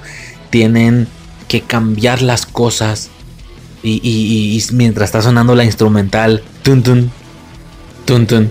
Como con guitarrazos. Y luego este güey. Hawk. Halcón. Empieza así la pinche basecita guitarreada. Mm, fórmate. O sea, ya, se acabó. No le van a decir labio, le van a decir halcón. Por esa mamada. ¡Wow! No seas cabrón, güey. Muy identificado, güey. Al chile, muy identificado porque, digo, no ese nivel y no con karate, pero fue más o menos lo que me sucedió a mí. Y yo sé que estas cosas no me tocan decirlas a mí, tendrá que decirlas a alguien más. Pero fue más o menos Estoy pegando mucho, chingada madre. Fue más o menos lo que. Lo que me sucedió. Yo valía verga en la secundaria. No, bueno, yo valía verga en la primaria. Eh, más o menos, ¿eh? Así como que buleado tampoco. No hablo de bullying. Realmente nunca, creo que a mí nunca se me buleó. A pesar del sobrepeso. Porque alguien me intentó bullear en segundo o tercero. Y, no, no, te lo juro que no lo recuerdo. Solo sé que terminó mal. Yo terminé suspendido tres días. Creo que lo empecé a golpear. Creo, no me acuerdo, güey. Pinche, me imagino, pinche niño mencito, güey. Así de, ese güey está, lo, está loquito, güey. O no sé, pero pues valió madre, ¿no? Ya de ahí me molestó. Entrando a la secundaria, pues también fue muy. Bueno, primero, aclaro. Y, y más o menos en. Bueno, en la secundaria tampoco me bullearon. Ahí también por un tema de agresividad. De, güey, no me vas a bullear o, te golpeo, verga. si me bulleas, te golpeo. O sea, igual y pierdo, pero. Pero qué, qué, qué enfado que alguien te golpee, güey, que te lastime. O sea, me buleas, te golpeo y aunque pierda, mañana ya no vas a venir a molestarme. Seguro. Me explico. Entonces, eh, en esa ocasión, yo, o sea, yo no podía ser maltratado por bullying, pero sí que no había nada de popularidad. No había ningún estatus y yo veía como gente sí le iba chido con morras y así y a mí no. Entonces yo sí tuve que hacer como ese cambio. Digo, yo repito, no me toca a mí decir esto, no queda que una persona diga yo era bien popular, porque neta no. Eh, yo pero creo que han escuchado a y si no algún día lo, confirmamos en grabación, ella concuerda que es, güey, sí, yo iba en la secundaria y eras de los batillos más, más mamoncillos, más famosillos, más queridos, o sea, simplemente todas mis amigas estaban enamoradas, bueno, no todas, ¿verdad? Pero dos, tres amigas mías estaban enamoradas de ti, güey, o sea, es como... Simón, me explico, o sea, de verdad que eso sucedía, de, de corazón. Eh, pero no por situación de suerte, porque yo lo cambié. Porque a mí me iba mal en la primaria, repito, no en bullying, sino en aspectos de, eh, de popularidad, no sé. En primero todavía me fue jodidón de secundaria y en algún punto de segundo al inicio, porque sí que aproveché todo el año, dije, güey, ya basta. Hay que empezar. Y no se trata yo puedo comprobar porque ya después en el comportamiento de Halcón vemos cómo no fue gradual, vemos cómo de un vergazo dio el cambio. Y la siguiente vez que lo vemos, desde que tiene la muicana, ya se comporta diferente, hace comentarios, dice mamadas. Yo sí entiendo ese comportamiento exponencial. No significa que, porque muchos dicen, güey, lo cambiaron de la nada, pinches guionistas pedorros, una persona no cambia así. Te lo juro que sí. A mí me sucedió es cuestión de dos días. Pero dos días bien entendidos que porque tampoco es ningún cambio físico. No es como que yo diga, güey, yo no puedo correr 100 metros planos y es cosa de decisión y mañana ya los puedo correr. No, es entrenar, es entrenar, es adelgazar, es acostumbrar mi cuerpo y en meses tal vez pueda hacerlo. Me explico, boxear, un arte marcial, gimnasia, todo eso que es algo más corporal, sí que requiere tu constante esfuerzo. Pero en la situación de habla, de expresión, mm, si quieres y si lo haces bien, en dos días lo cambias, en uno. Güey, a partir de mañana me empiezo a portar así a la verga. Me explico a vivir el momento, a que me valga madre, a tirar el sablazo. A la verga, güey. Me explico. ¿Y, y qué pasa? sí entiendo ese comportamiento exponencial de que cada vez funciona más. ¿Sí me explico? O sea, tú empiezas a avanzar, haces, la, haces el primer tirada de, de, güey, pasa la morra que me gusta y, no, me diga, no, le digo nada, ¿no? Mañana me voy a morder un puto huevo, aunque tengo un chingo de nervios. Voy a gritar por dentro y... Es de... ¡Ah! ¿sabes? Gritas por dentro, llegas y, hola, ¿cómo te llamas? Así, güey, a la verga, güey. Oye, te estaba viendo de acá atrás y, vi que, perdóname, pero si eres muy bonita, ¿sabes? O sea, una situación así, digo, claro que algunas salen mal, la neta, pero muchas, muchas más de las que pensarías jalan bien, güey, te lo juro. Y es como, y cada vez que tú ves que tu comportamiento está funcionando, cada vez hay menos nervios porque cada vez sabes que va a funcionar. Entonces, lo sigues haciendo me explico. Yo siento que debe ser algo similar a lo. Perdón por la comparación, pero debe ser algo similar a cuando alguien golpea a su morra. Que es un rollo de. La primera vez golpearla debe ser, perdóname, está mal, ¿eh? Pero siento que eso es lo que piensan. Que es un rollo de, güey, como que no debería estar hablando de esto, creo que no, pero bueno, ya, ya empecé, da igual. Mm, sí, como un rollo de, güey, puedo durar dos, tres años sin que pase nada, porque eso está mal, obviamente, golpeo una morra y tal. Pero cuando haces la primera vez, creo que yo no soy el. Ah, que la verga. Yo no soy el malo que lo está diciendo. Toda la gente lo dice, güey. Una vez lo hace una. Cuando lo haga una vez, ya nunca lo va a dejar de hacer. Porque es exponencial. Es. Lo hago una vez y te das cuenta que no pasó nada. No fuiste a la cárcel. Muy por el contrario, no, la morra no te dejó. En el caso en los que eso sucede, porque un chingo de morras dejan a sus vatos por la primera amenaza de golpe. Pero en el caso de la morra, esa de la Rosa de Guadalupe, que vale madre, que está, que está tonta y que se deja, ¿no? Este se dejó. Mm, no es como que conscientemente digas, a huevo, entonces a vergazos la voy a empezar a controlar. No, tú sigues agüitado, culpable, le pides perdón, pero inconscientemente entiendes que eso muy por el contrario de darte más problemas te dio, te dio beneficios porque ahora ya no hace esto o ahora ya es más cuidadosa o ahora ya la comida sí está caliente y es como ok inconscientemente y la siguiente vez la vas a volver a golpear y cada vez, va, cada vez va a ser más común cada vez va a ser más certero. Me explico hasta no se diga el final o los finales de esas problemáticas hogareñas. Qué cosa tan horrible. Eh, perdón por el, por el ejemplo, pero es algo así. Cuando tú lo haces la primera vez, ya no va a dejar de suceder. Y cada vez va a ser más sencillo hacerlo. Entonces la cosa es agarrar los huevos de decir, ¿cómo te llamas? A chingar a su madre, güey, ¿cómo te llamas? Y cada vez va a ser más sencillo hacerlo. Y va a llegar un punto donde ya no lo estés forzando o lo estés controlando. Tú te vuelves esa persona con ese comportamiento. Y es increíble porque yo me alcancé a salvar en el aspecto social. Y, nada, güey, viví segundo y tercero de secundaria tan plenamente. Parte de la primaria también. Gran parte de la calle. Y justo de la calle, de este comportamiento y de bla, bla, bla. Justo de la calle y de la secundaria es donde surge la, mujer con la que estoy casado en este momento. Me explico, juntado, como se llame. Si yo hubiera sido ese morro de primaria, esta morra no me pela. Ella dice que sí, pero yo no creo. Mm, entonces, pues esa es la situación, ¿no? Este. Y yo por eso estoy muy identificado con Hawk Machine, con Halcón. Bien cabrón, güey. Y nada, güey, el vato entra y a huevo, tienes que hacer el cambio y no sé qué. Y ya es cuando dicen la, pinche frase, ¿sí? De... De... El dolor no existe en este dojo, ¿no es cierto? No, sensei. El miedo no existe en este dojo, ¿no es cierto?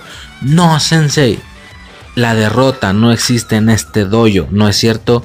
No, sensei. Y ya, los vatos. ¿Preparado? No, güey, se acaba el capítulo.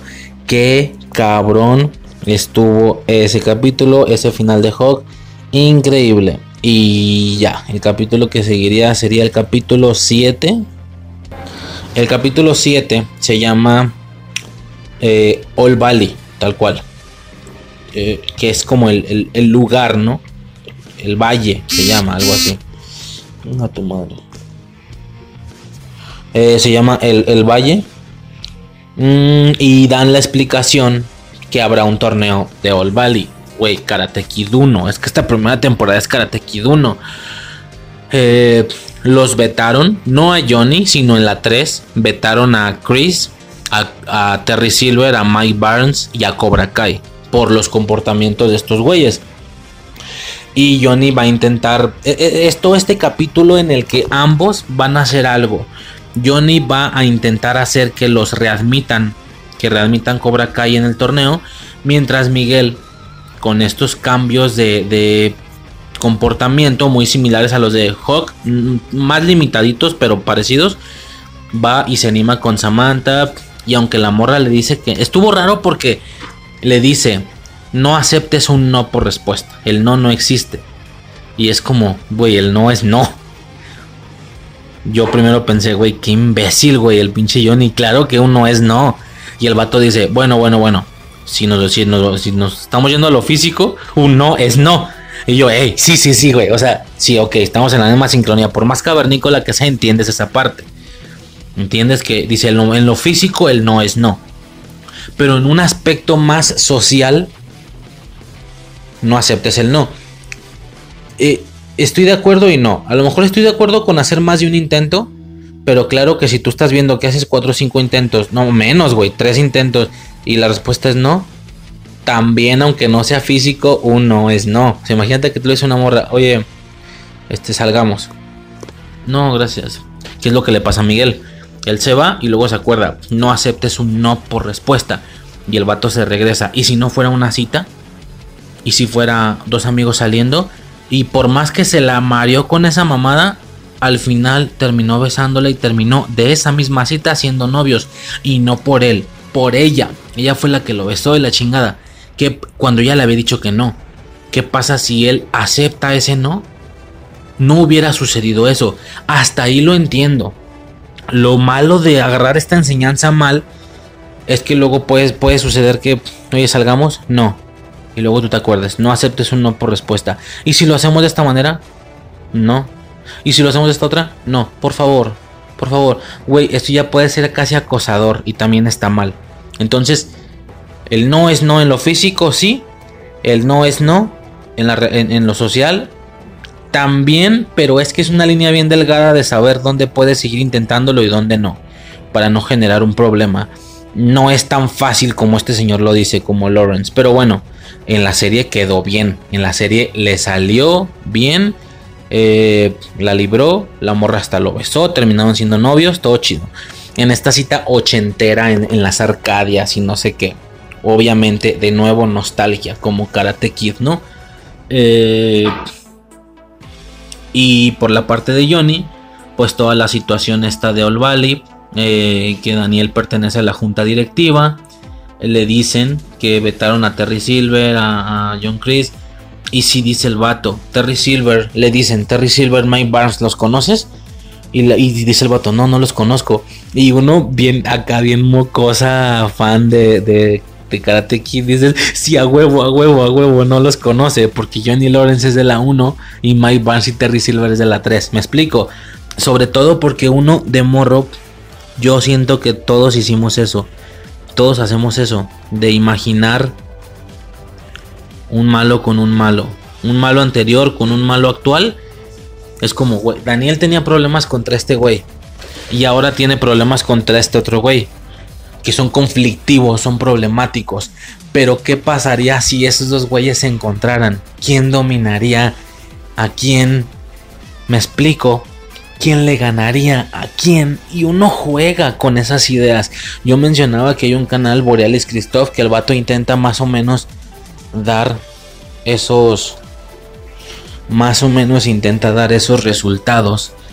Eh, pero... A ver un momento. De bote pronto se intentan dar esos. Eh, este señor intenta dar esos resultados. Y es curioso, pues es curioso porque te pones a imaginar, güey, cómo hubiera sido si Johnny se topa con. con Mike Barnes. Bueno, y si, y si omitimos la opción obvia, lógica y de hueva, que sería. Los dos odiamos a Daniel Aruso, hagamos equipo. No, no, no mames, no, no, no, esa mamada no. No porque odian a Daniel Aruso se van a hacer equipo, no, güey. Está muy, está muy cuadrado ese pedo, güey, muy básico. No, no, no. Que los dos como personas individuales tienen problemas con que alguien los moleste y este güey llega y lo molesta y lo empieza a insultar. Entonces, ¿qué pasaría, güey? al menos en esa batalla doble yo digo que Barnes se carga a Lawrence. Estamos hablando de Barnes y Lawrence de esos años. Claramente se van a topar en la serie, güey, pero pues la situación va a ser bien diferente porque Johnny bajo esta situación de villano pues está bien nerfeado. Está bien nerfeado. Porque, como pudimos ver, eh, eh, de hecho en este mismo podcast, como pudimos ver la situación de Doctor Strange, mm, como que, y lo vimos también con el Thanos de Star-Lord, como que ser malo te vuelve más poderoso y ser bueno en automático te vuelve débil. Es raro. este pedo de que cuando alguien es un villano nadie puede contra él.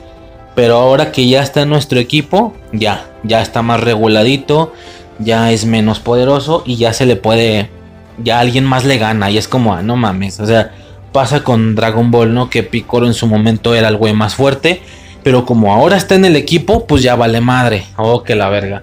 Vegeta fue el más fuerte en ese momento, como ahora está en el equipo, ahora ya vale madre si se le pegan unas chingas.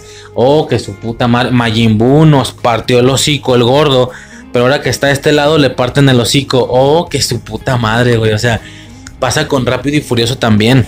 De que eh, Show no podíamos contra él.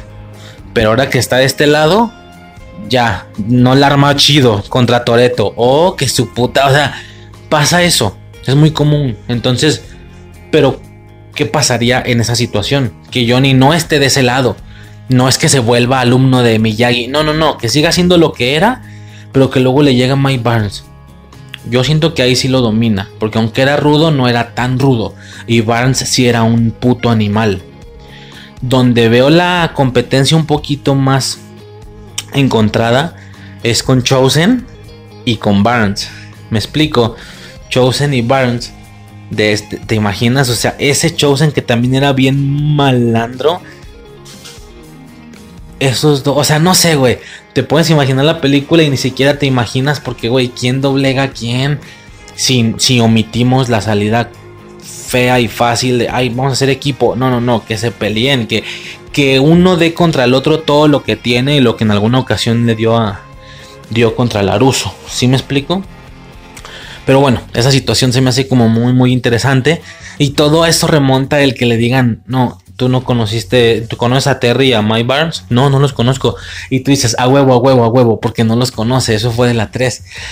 Y en la 3 no sale Johnny Lawrence. Es lo que sucede, ¿no? Que tú fangirleas y dices, eh, Simón, yo sí sé qué pedo porque yo sí vi las películas. Tienen razón, tienen razón. Es una mamada, ¿no? Este. Mm, no sé si se va a decir esto o no. Pero Sam, Samantha es medio ranflilla. Es medio ranflilla. Al parecer ya es costumbre en la, franquicia por Ali, que Ali también era medio ranflilla. Hawk, Halcón nos muestra su tatuaje. Mm, y ya, aquí es donde tenía que explicar todo lo del cambio repentino, que a mí no se me hace tan repentino porque a mí me sucedió. Lo que dije, no, está apuntado, lo dije un poco antes. Bueno, X. Eh, ¿Qué más? Capítulo 8. Sí, bueno, algo más que mencionar del, 7, eh, no. Parece que es todo. El águila de Hawk tiene también su muicana azul, todo ese pedo chingonzote. Eh, pelo, pelo azul, tatuaje azul, lo que ya lo dije en la tercera temporada de... Uno pensaría que cada temporada iba a ser de diferente color, pero lo rompieron en la 3. Ya se quedó mucho tiempo con el rojo. Yo no sé si ya valió verga y se va a quedar así. O vamos a ver un cambio de color en la cuarta. Lo espero, lo ansío, lo ansío como no tienes una idea. Pero como no pasó en la 3, puede que no pase en la 4. Y fin del pedo. O sí, quién sabe, vamos a verlo, ¿no? Va a estar bueno este cotorreo. Buenísimo, cabrón. El capítulo 8, entonces. Mm, muda. Se llama Muda.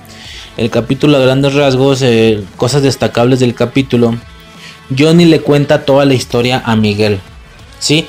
Porque se entera que la morra con la que está saliendo es Samantha, la hija de Nani Laruso, y él le cuenta toda la historia, su versión al menos, que sinceramente no está muy cambiada. Lo único diferente que el güey dijo es cuando dice... Eh, es cuando dice que él llega con Ali en la fogata a hablar muy civilizadamente porque traían problemas. No es cierto, si llegó como queriéndolo obligar, como de qué pedo, por qué me vades, por qué, ¿sabes? Andas de puta o que si es un hecho que llega así. Pero es cierto lo que él dice, que es básicamente, e, este capítulo es esa, ese reflejo de por lo que existe Karate, perdón, Cobra Kai, por lo que se generó, que era esta teoría de que él era el verdadero villano y que el verdadero bueno era Johnny Lawrence, etcétera justo aquí viene esa situación.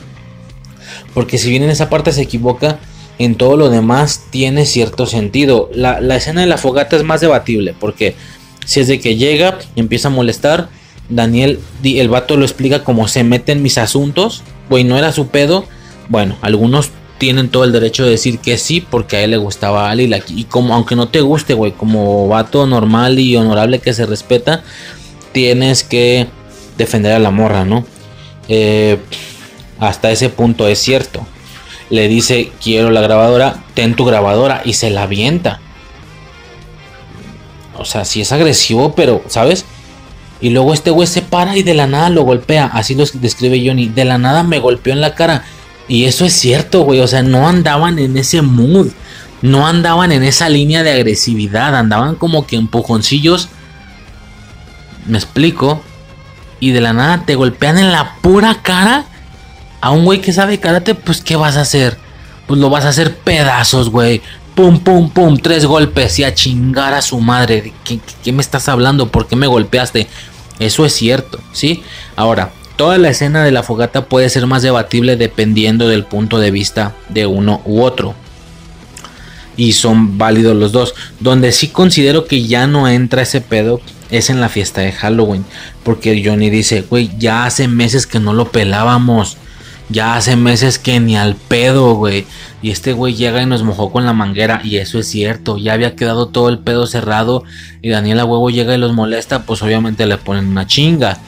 ¿Y qué pasa? Le pusieron una chinga. Llega su maestro su- super karateca, dice. Y nos baja a todos mis amigos y a mí.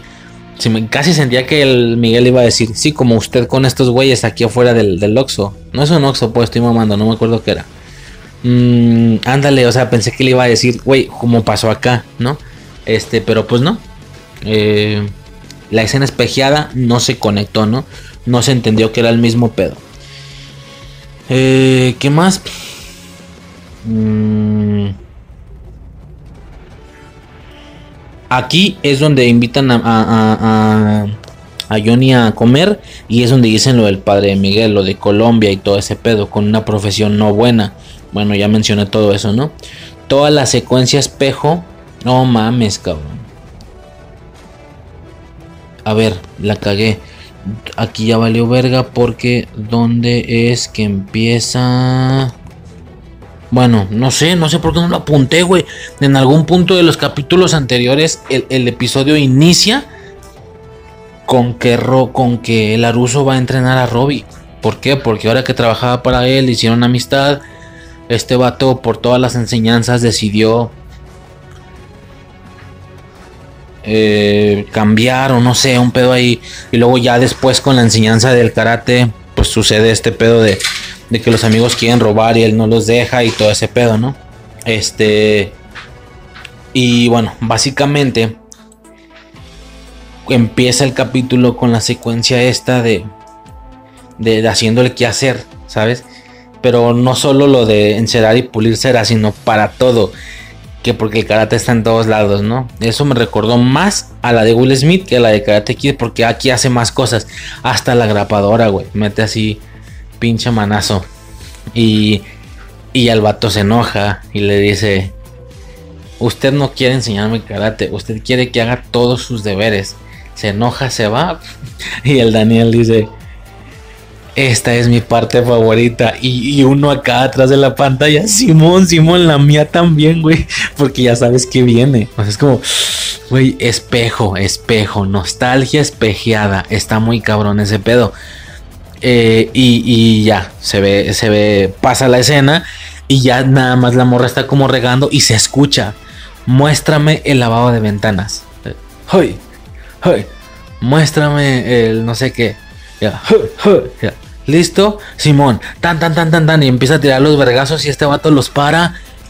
Güey, se está repitiendo todo. Está sucediendo todo de nuevo. Eso está muy cabrón, güey. Y es como, wow. El vato se queda de, wow. Qué cabrón estuvo ese pedo. Eh, y aquí es donde digo que los roles ya se ponen rarísimos. Porque no sabes a quién irle, güey. A ver, antes era fácil, ¿no? Miyagi, alumno. El alumno es buleado. Ellos son los buenos. Son muy calmados. Son buenas personas. Miyagi es buena persona. Los malos, chicos rudos, rebeldes, que bulean, son los que bulean al bueno. Maestro malo, rudo, enseñanzas rudas, bla, bla, bla, bla, bla. No. Todo bien, todo es sencillo, es fácil ver dónde está el bien y dónde está el mal. Y aún así se sacó la teoría de Johnny Lawrence, por lo que nació Cobra Kai, ¿no? ¿Qué pasa? Eh, luego tenemos el inicio de esta serie con un chico buleado, ok, ese es Daniel. Un maestro que lo defendió y que lo va a enseñar, ok, ese es Miyagi. Pero espera, el nuevo Miyagi es el morro, es el discípulo malo del anterior. Ok, y ahora es el maestro. Digamos que es maestro bueno, alumno bueno, discípulo malo, maestro malo, ¿no? Vamos a llamarlo así. Por así decirlo. Entonces llega el niño el, alumno bueno, buleado, maestro bueno, aunque el maestro bueno es era el alumno malo o que hablo de malo de maldad, ¿eh? no de malo que sea malo. Ok, pero qué interesa. Y, y, y, la asociación, el nombre es la mala, es Cobra Kai. Ok, va, interesante. O sea, es un cambio, ya no es negro y blanco, ya es una tonalidad de grises extraña, más hacia blanco que hacia negro por la situación de Miguel. Lo entrena, todo chido. Y luego vienen los contendientes. Otro alumno, otro maestro. Espérame, ¿qué no se supone que estos eran los buenos? Si estos eran los buenos, ¿qué son Laruso y Robbie? Si ellos son más buenos. Ellos sí son directamente la la, el producto, lo que salió de Miyagi y Daniel. Ahora son Daniel y Robbie. Es como Daniel, el que era el alumno bueno, ahora es el maestro bueno. El alumno bueno, que el que antes Daniel, ahora es Robbie. Pero al mismo tiempo es el hijo del maestro malo. What the fuck.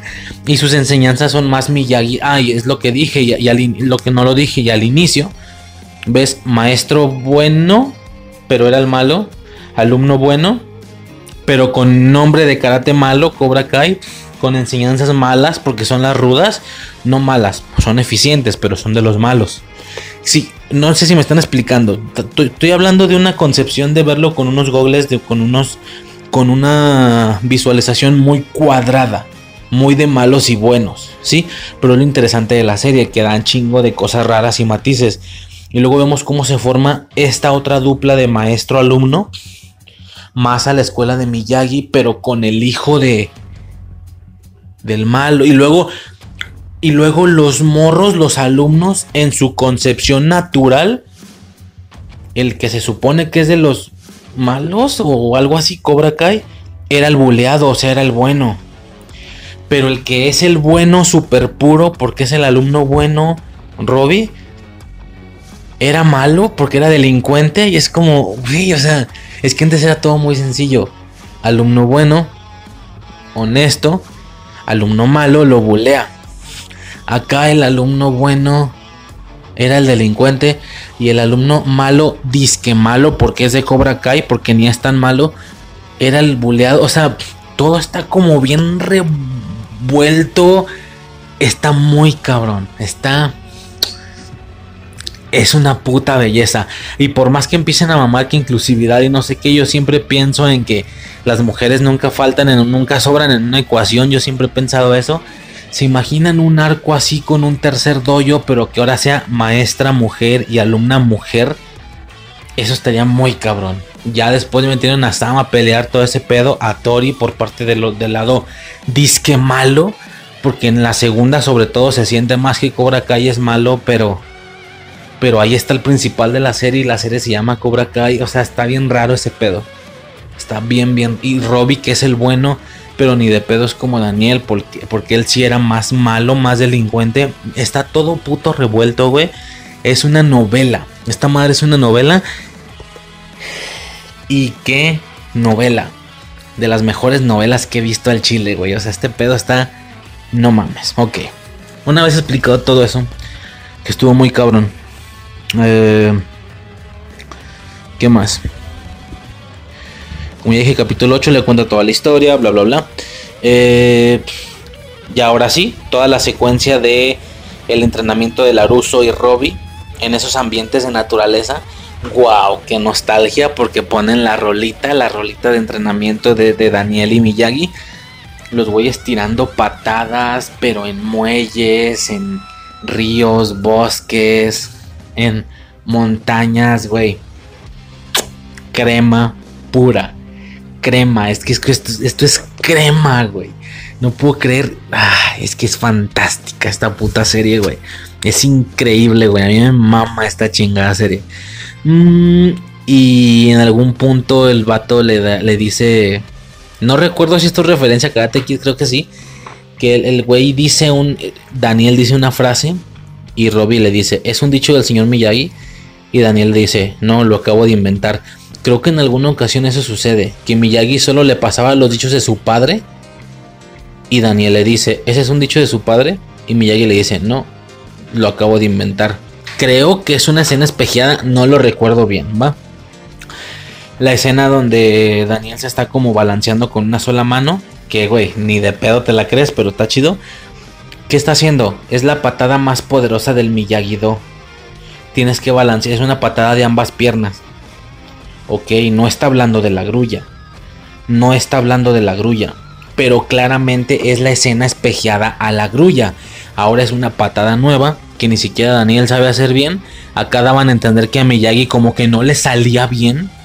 O, o a lo mejor sí le salía, pero aún con esa edad la seguía practicando. Entonces no le salía al 100%. Una situación, cosa rara porque ahora Miguel con no sé cuántos meses de entrenamiento sabe hacer la grulla. O sea, entonces ya no es tan mística, tan mágica, tan, ¿sabes? Tan asiáticamente mística y mágica esa técnica. Porque, pues, güey, Robbie se la chingó bien fácil. Digo, Miguel se la chingó bien fácil, ¿no? Es el espejo que esta viene siendo la grulla en la primera película. No tenemos claro cómo va la técnica, solo dice que es una patada de ambos, de ambas piernas y, balanceándose y no sé qué. Mm, ok, todo chido. Y el pinche Robbie la aprende solo con mirarla, ¿sí? Y, y en el siguiente capítulo, de hecho, es cuando tenemos la escena, empieza con eso, con el güey intentando usando la patineta hacerla y le sale. Y el güey termina, a ver, esta escena es importante, ¿va? Este plano es muy importante, porque el vato termina, cada vez un capítulo empieza, vemos una mini escena y luego vemos Cobra Kai escrito, con esa tipografía. Aquí este señor está tirándolo de la patineta, en una que sube con la mano, se balancea y queda parado en una mano, y luego vemos el fondo, vemos el background de este güey al revés, con una sola mano, equilibrándose en una pista de patinaje de esta modernidad. Y a un lado dice Cobra Kai. Esto describe la esencia de lo que, de lo que es este contenido. Es, sigue siendo Karate Kid, pero ahora es moderno, con carne nueva, con sangre nueva. Aún así tenemos a los viejos, pero es sangre nueva también.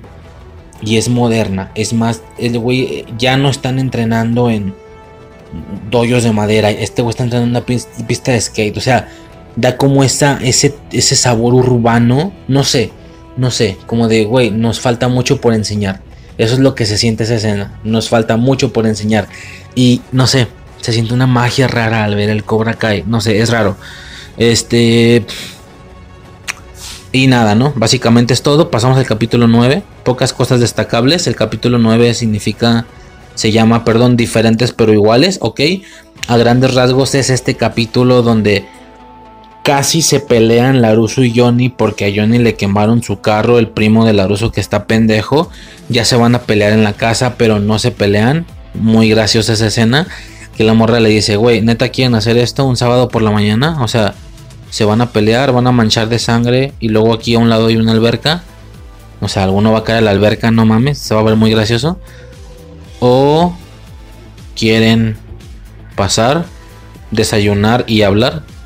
Y el los vatos como de, pues sí, güey, sí podríamos comer, ¿no? Y empiezan a hablar y se empiezan a dar cuenta que son muy parecidos. En cuestión de que los dos tuvieron infancias feas, en cuestión de que les gusta la misma música, ¿sabes? O sea, yo me acuerdo haber pensado porque hasta este punto estás esperando la pelea de ellos dos, la realidad. Dices, güey, la revancha. Y no sucede. Estuvo cerca, pero no sucedió. Eh, se llevan mucho mejor de lo que pensarían. Mientras a su vez con los morros empieza la rivalidad entre Miguel y Robbie por Samantha en la fogata. Este empieza la rivalidad por Samantha en la fogata. Que esto ya hace que se odien, ¿no? Tanto Robbie reconoce que es el mocoso al que su padre le está dando el afecto que no debería de darle. Y, y Miguel pues no lo reconoce, pero pues piensa que le está poniendo el cuerno con este güey y todo ese desmadre, ¿no? Entonces conforme sus maestros arreglan pedos, estos güeyes se empiezan a pelear. ¿Qué pasa? Ya van a pelear. Dicen, güey, una de compas, de revancha. Está bien, pues, nomás una. Y el Johnny, sí, ¿no? Se van a pelear a ver cómo andan, a ver quién está más alto que quién en nivel. Muy emocionante. Y vale ver. Se jode el cotorreo porque llega Robbie, se entera Laruso de que es hijo de Lawrence y bla, bla, bla, bla, bla, bla, bla. Eh, y nada, ¿no? A grandes rasgos es lo que, lo que sucede en el capítulo. Viene siendo todo este capítulo donde hablan sobre Ali, que todo ese pedo. Y nada, ¿no? Último capítulo, ya para terminar este pedo. Capítulo 10, güey. Es el episodio del torneo. La emoción está a flor de piel, güey. El corazón se me quiere salir cuando veía este capítulo la primera vez, güey. Algo interesante. Llega Daniel Aruso. Miren, el ex campeón en persona. Y tienen una lona con Daniel haciendo la grulla y su puta madre. Y yo digo, a ver, fueron 50 años. Van 50 años del torneo del Valle. ¿Por qué es tan importante nomás Daniel? Qué conveniente para uno, ¿no? Que Karate Kid es una leyenda. Bueno, entonces Daniel es una leyenda. Ahí en el torneo. ¿Se entiende? Pero ¿por qué? O sea, que no hubo más ganadores. Daniel ganó, es un bicampeón, porque ganó dos años seguidos. ¿Que no Johnny había ganado lo mismo? ¿Que no había ganado varios años seguidos? O sea, ¿por qué Johnny no es recordado como un supercampeón? No recuerdo cuántas veces ganó Johnny, sinceramente. eh, pero antes de que llegara Daniel, había ganado mínimo un par también, ¿no? Mínimo. Creo que sí dicen que ganó un par de veces seguidas. ¿Y los demás campeones? ¿Dónde están? O será, o será el único que ganó dos veces seguidas y ya por eso es una leyenda. Pero Johnny, según yo, también ganó más de una vez. Comprobamos el dato en Karate Kid cuando la veamos, pero según yo ganó más de una vez. Jodido dos. Llevaba dos veces seguidas sin perder este señor. Y si él no ganaba, seguro ganaba algún otro Cobra Kai, ¿no? Entonces Cobra Kai deberá ser súper recordado por ser, ¿sabes? Y no. Nada más Daniel es una leyenda. Faltan otros 48 campeones a los que nadie dice nada, nadie está mencionando nada. Está medio raro ese pedo. Como que está raro, como que no coincide, pero bueno, ahí está el cotorreo, ¿no? Eh, ¿Qué más? Lo que dije, Miguel hace la grulla, le salió bien fácil. Un torneo, ojo, yo pensé que iba a sonar eh, You Are the Best. Güey, tiene que sonar You Are the Best. Y pues no sonó. No se quisieron ir por el truco fácil. Como ya dije, a mí los trucos fáciles no me molestan. Es como, güey, dale, dale jalón, no pasa nada. Pero no sucedió, ¿no? Empiezan las ya las peleas finales. Un torneo muy espejeado porque Hawk viene siendo el, compa este raro de, de, de Johnny, de Johnny Lawrence. Porque Hawk lastima a Robbie. Lo descalifican igual que el otro. Que por cierto, Hawk ya está infladísimo, güey. Ya está infladísimo. Aprendió karate en chinga. Ya es súper rudo. Genial, concuerdo. Me agrada, güey. Oficialmente Hawk es parte de los principales en la serie. Y eso me tiene muy, muy feliz. De verdad. Eh, y el vato sube. O sea, se ve, se ve bien perro cuando sube al ring porque es como, vas tú, acábalo. La chocan y luego brinca. Y en cuanto cae al, al- la lona o no sé cómo chingo se llame, se escucha un sonido de, ¿sabes? Como de banda sonora muy perro. Eh, lastima a Kim, lo descalifican para que luego empiece Miguel, pero con un güey ya lastimado. Miguel lo lastima más. ¿Sí? Robbie hace, una, hace la patada especial, la patada más poderosa del Miyagi-Do Karate, que no tiene nada de sorprendente. La verdad, cuando ya lo van a atacar, este güey se balancea con su pierna, con, con su brazo, perdón, y patea con las dos piernas. O sea, Es raro porque hasta ahorita el torneo va exactamente igual. Cobra Kai eh, Miyagi-Do, ¿sabes? El torneo va exactamente igual. Un amigo lo lastima, lo descalifican. Luego los últimos dos se pelean, pero con el bueno, entre comillas, porque aquí sí que Miguel se siente ya como el malo. Aunque no lo merece, porque él merece victoria, él merece un rato de regocijo por todo lo que pasó. Eh, y nada, ¿no? Se empiezan a pelear, eh, pasa toda esa situación de que lo lastima y tal, le da jalón, pelea sucio, pero a pesar de que todo parecería la escena espejeada de Karate Kid 1, con Robbie siendo Daniel Aruso claramente y Miguel siendo Johnny Lawrence. Aquí los roles están más cuadrados. Aquí Miguel es Johnny, Robbie es Daniel. Fin del pedo. Aunque los pasados no coinciden con esos roles, porque Robbie era malandrillo y Miguel era el buleado. Cuando los puestos deberían estar al revés. Si me explico? O sea, aquí ya es más cuadrado porque Miguel se porta como muy enojado, como muy agresivo, como soy el malo.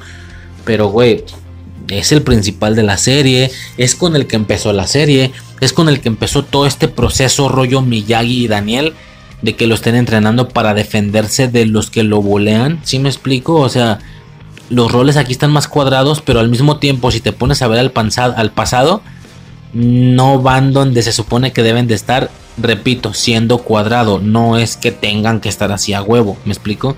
Pero está curioso porque, por eso, porque él es el buleado, el, que es el malo era el buleado y el que es el bueno era el malandro antes. Y el que es el malo fue el que tuvimos como principal durante el inicio de la temporada siendo el bueno. O sea, está raro, está raro ese pedo.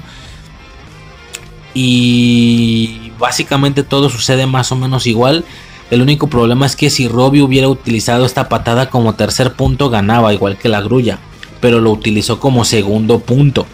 O sea, con este lo empató, quedaron 2-2. Aunque debió ser la batalla que finalizara la, la, patada que finalizara la pelea. Al final de todos modos se vio esa patada tan impactante, tan legendaria, según ellos. Porque no se me hace tan cabrón. Y aún así terminaron... Eh, 2-2. Y ya luego Miguel gana. ¿Por qué? Porque independientemente de que en este punto los puestos son muy cuadrados y son buenos y malos, no deja de ser Miguel el Daniel Aruso de la serie o algo así. Entonces él gana, ¿no? Él gana, eh, él gana el torneo y todo ese desmadre. Mm. Y nada, la temporada termina con Sam declarando que se va a unir al cotorreo. Es lo que decía al inicio. Sam da una vuelta y una patada como en rollo, señores, yo también voy a empezar a pelear. Yo me acuerdo que para esto de los roles, que yo soy bien cerrado, no es que yo sea cerrado, que sea cuadrado, pero es inevitable no pensar en eso. Es como buenos, malos, boleado, no boleado, ¿sabes? Todos estos roles, todo chido. Y luego, ¿cómo? Una mujer, o sea, What the fuck? o sea, ahora tenemos una mujer como en, como en Karate Kid 4, que es lo que yo decía. Que yo en su momento cuando vi los roles dijera, yo dije, güey, un girazo sería ahora una sensei mujer con una luna mujer. Bueno, sensei mujer no, pero ahora tenemos la mujer en el juego y es la que técnicamente va a estar del lado de Robbie y de Daniel. Pero es la novia de Miguel. What the fuck, o sea, y pues sí tiene todo el sentido. Y luego, aunado a eso, también Daniel dice que ocupa más alumnos. Sí, para que sean más como en Cobra Kai. Que Cobra Kai tiene a Miguel, tiene a Hawk. Acá van a tener a Robbie, van a tener a la morra. ¿Sabes? O sea, apunta para que las cosas se salgan de control de una manera tan hermosa como nunca se haya visto. Mmm que es lo que estoy que es lo que decía al inicio, lo malo de hacer esto no en su momento es que ya sabemos qué pasa después, sino en este momento empezaría a soltar teorías de cómo va a estar el pedo y la chingada, ¿no? Y por último, vemos cómo llega John Chris. John Chris. John, John Chris al doyo. A ver, voy a ser bien sincero, bien, bien sincero. A mí no es algo que esto me emocionara. ¿Por qué? Porque el que llegue John Chris se me hace como del corte. De que se, se me hace como del mismo rollo que se descubriera que Miguel es hijo de Terry Silver. O que Aisha es hija de, Andrew, la de la 3. O que... ¿Sí me explico? O, o, o, que... ¿Qué más decía? Que Tori es hija de Ali. O todas juntas. ¿Sí? O, que el mocoso asiático que se ve por ahí. O que Kyler, güey, como se ve. Ándale. Que Kyler, como se ve asiático, es el hijo de Chosen. Es como... Uh, o sea, güey, espérate, ya hiciste esto bien novela. Entonces, como que eso ya no es tan realista. Y lo mismo sucede cuando llega John Chris. Como, güey, o sea, ahora tenemos a John Chris de nuevo. O sea, ahora va a ser. Esto estaba más repartidito porque no sabías a quién irle. No sabías quién era el bueno y quién era el malo en sí. Digo, queda claro que Daniel y Robbie no son los malos. O sí, porque Robbie era delincuente antes. Y Daniel, si bien no es el malo, pero es el que está contra el bueno o contra el principal de la serie. Un bueno rudo, pero al final bueno. Entonces, ¿qué viene siendo Daniel? O sea, todos los roles están bien revueltos y eso es lo chido. Que dices, güey, no sé ni a quién irle. Y de la nada te muestran un malvado muy malvado. Malvado porque sí. Y aparte viejito, claramente la edad obviamente le cayó encima. Entonces no puedes evitar pensar como como que era la salida fácil, ¿no? O sea, las cosas, la interacción entre Johnny y Laruso van más o menos bien. Como para que, ah, ahora llega John Chris. Te voy a ser sincero, a mí no me gustó. Ahora que ya vengo de ver la segunda y la tercera, la situación está sencillamente hermosa. Con esto de que ahora sean tres doyos, tres doyos, güey, no mames. Hasta ahorita todo está muy perro, la neta. Ha generado una seriedad todavía más fuerte de lo que se pudo haber generado en el torneo en la primera temporada. Ahora se pelean por fuera, se lastiman, se sacan sangre, se dejan pinches este, hombros eh, rotos y la chingada. Me agrada ese corte, me agrada mucho. Ahora ya me gusta. Pero en ese momento, cuando no había nada más, cuando había que esperar la segunda temporada, a mí no me gustó ese pedo. Dije, güey, ¿por qué? O sea, ¿por qué se supone que, uh, o sea, no me gustó, güey. Al chile a mí no me gustó. Ahora estoy bastante más contento con esa decisión. Y no se diga. Es que, ¿sabes qué pasa? Yo nunca creí que Cobra Kai fuera a ser lo que ahora es. Si no esperaba que apareciera John Chris, pues por supuesto que mucho menos pensaba que apareciera Terry Silver o Mike Barnes. Yo pensé que esto era nada más de Daniel y Johnny. A lo que pueda jalar. Dos temporadas máximo y el show se acabó. Pero como trajeron a John Chris, como en la segunda temporada trajeron a Chosen, trajeron a Kumiko, y es como, ok, entonces que me traigan a los míos. Ya lo he dicho, pero Karate Kid 3 creo que es mi película favorita.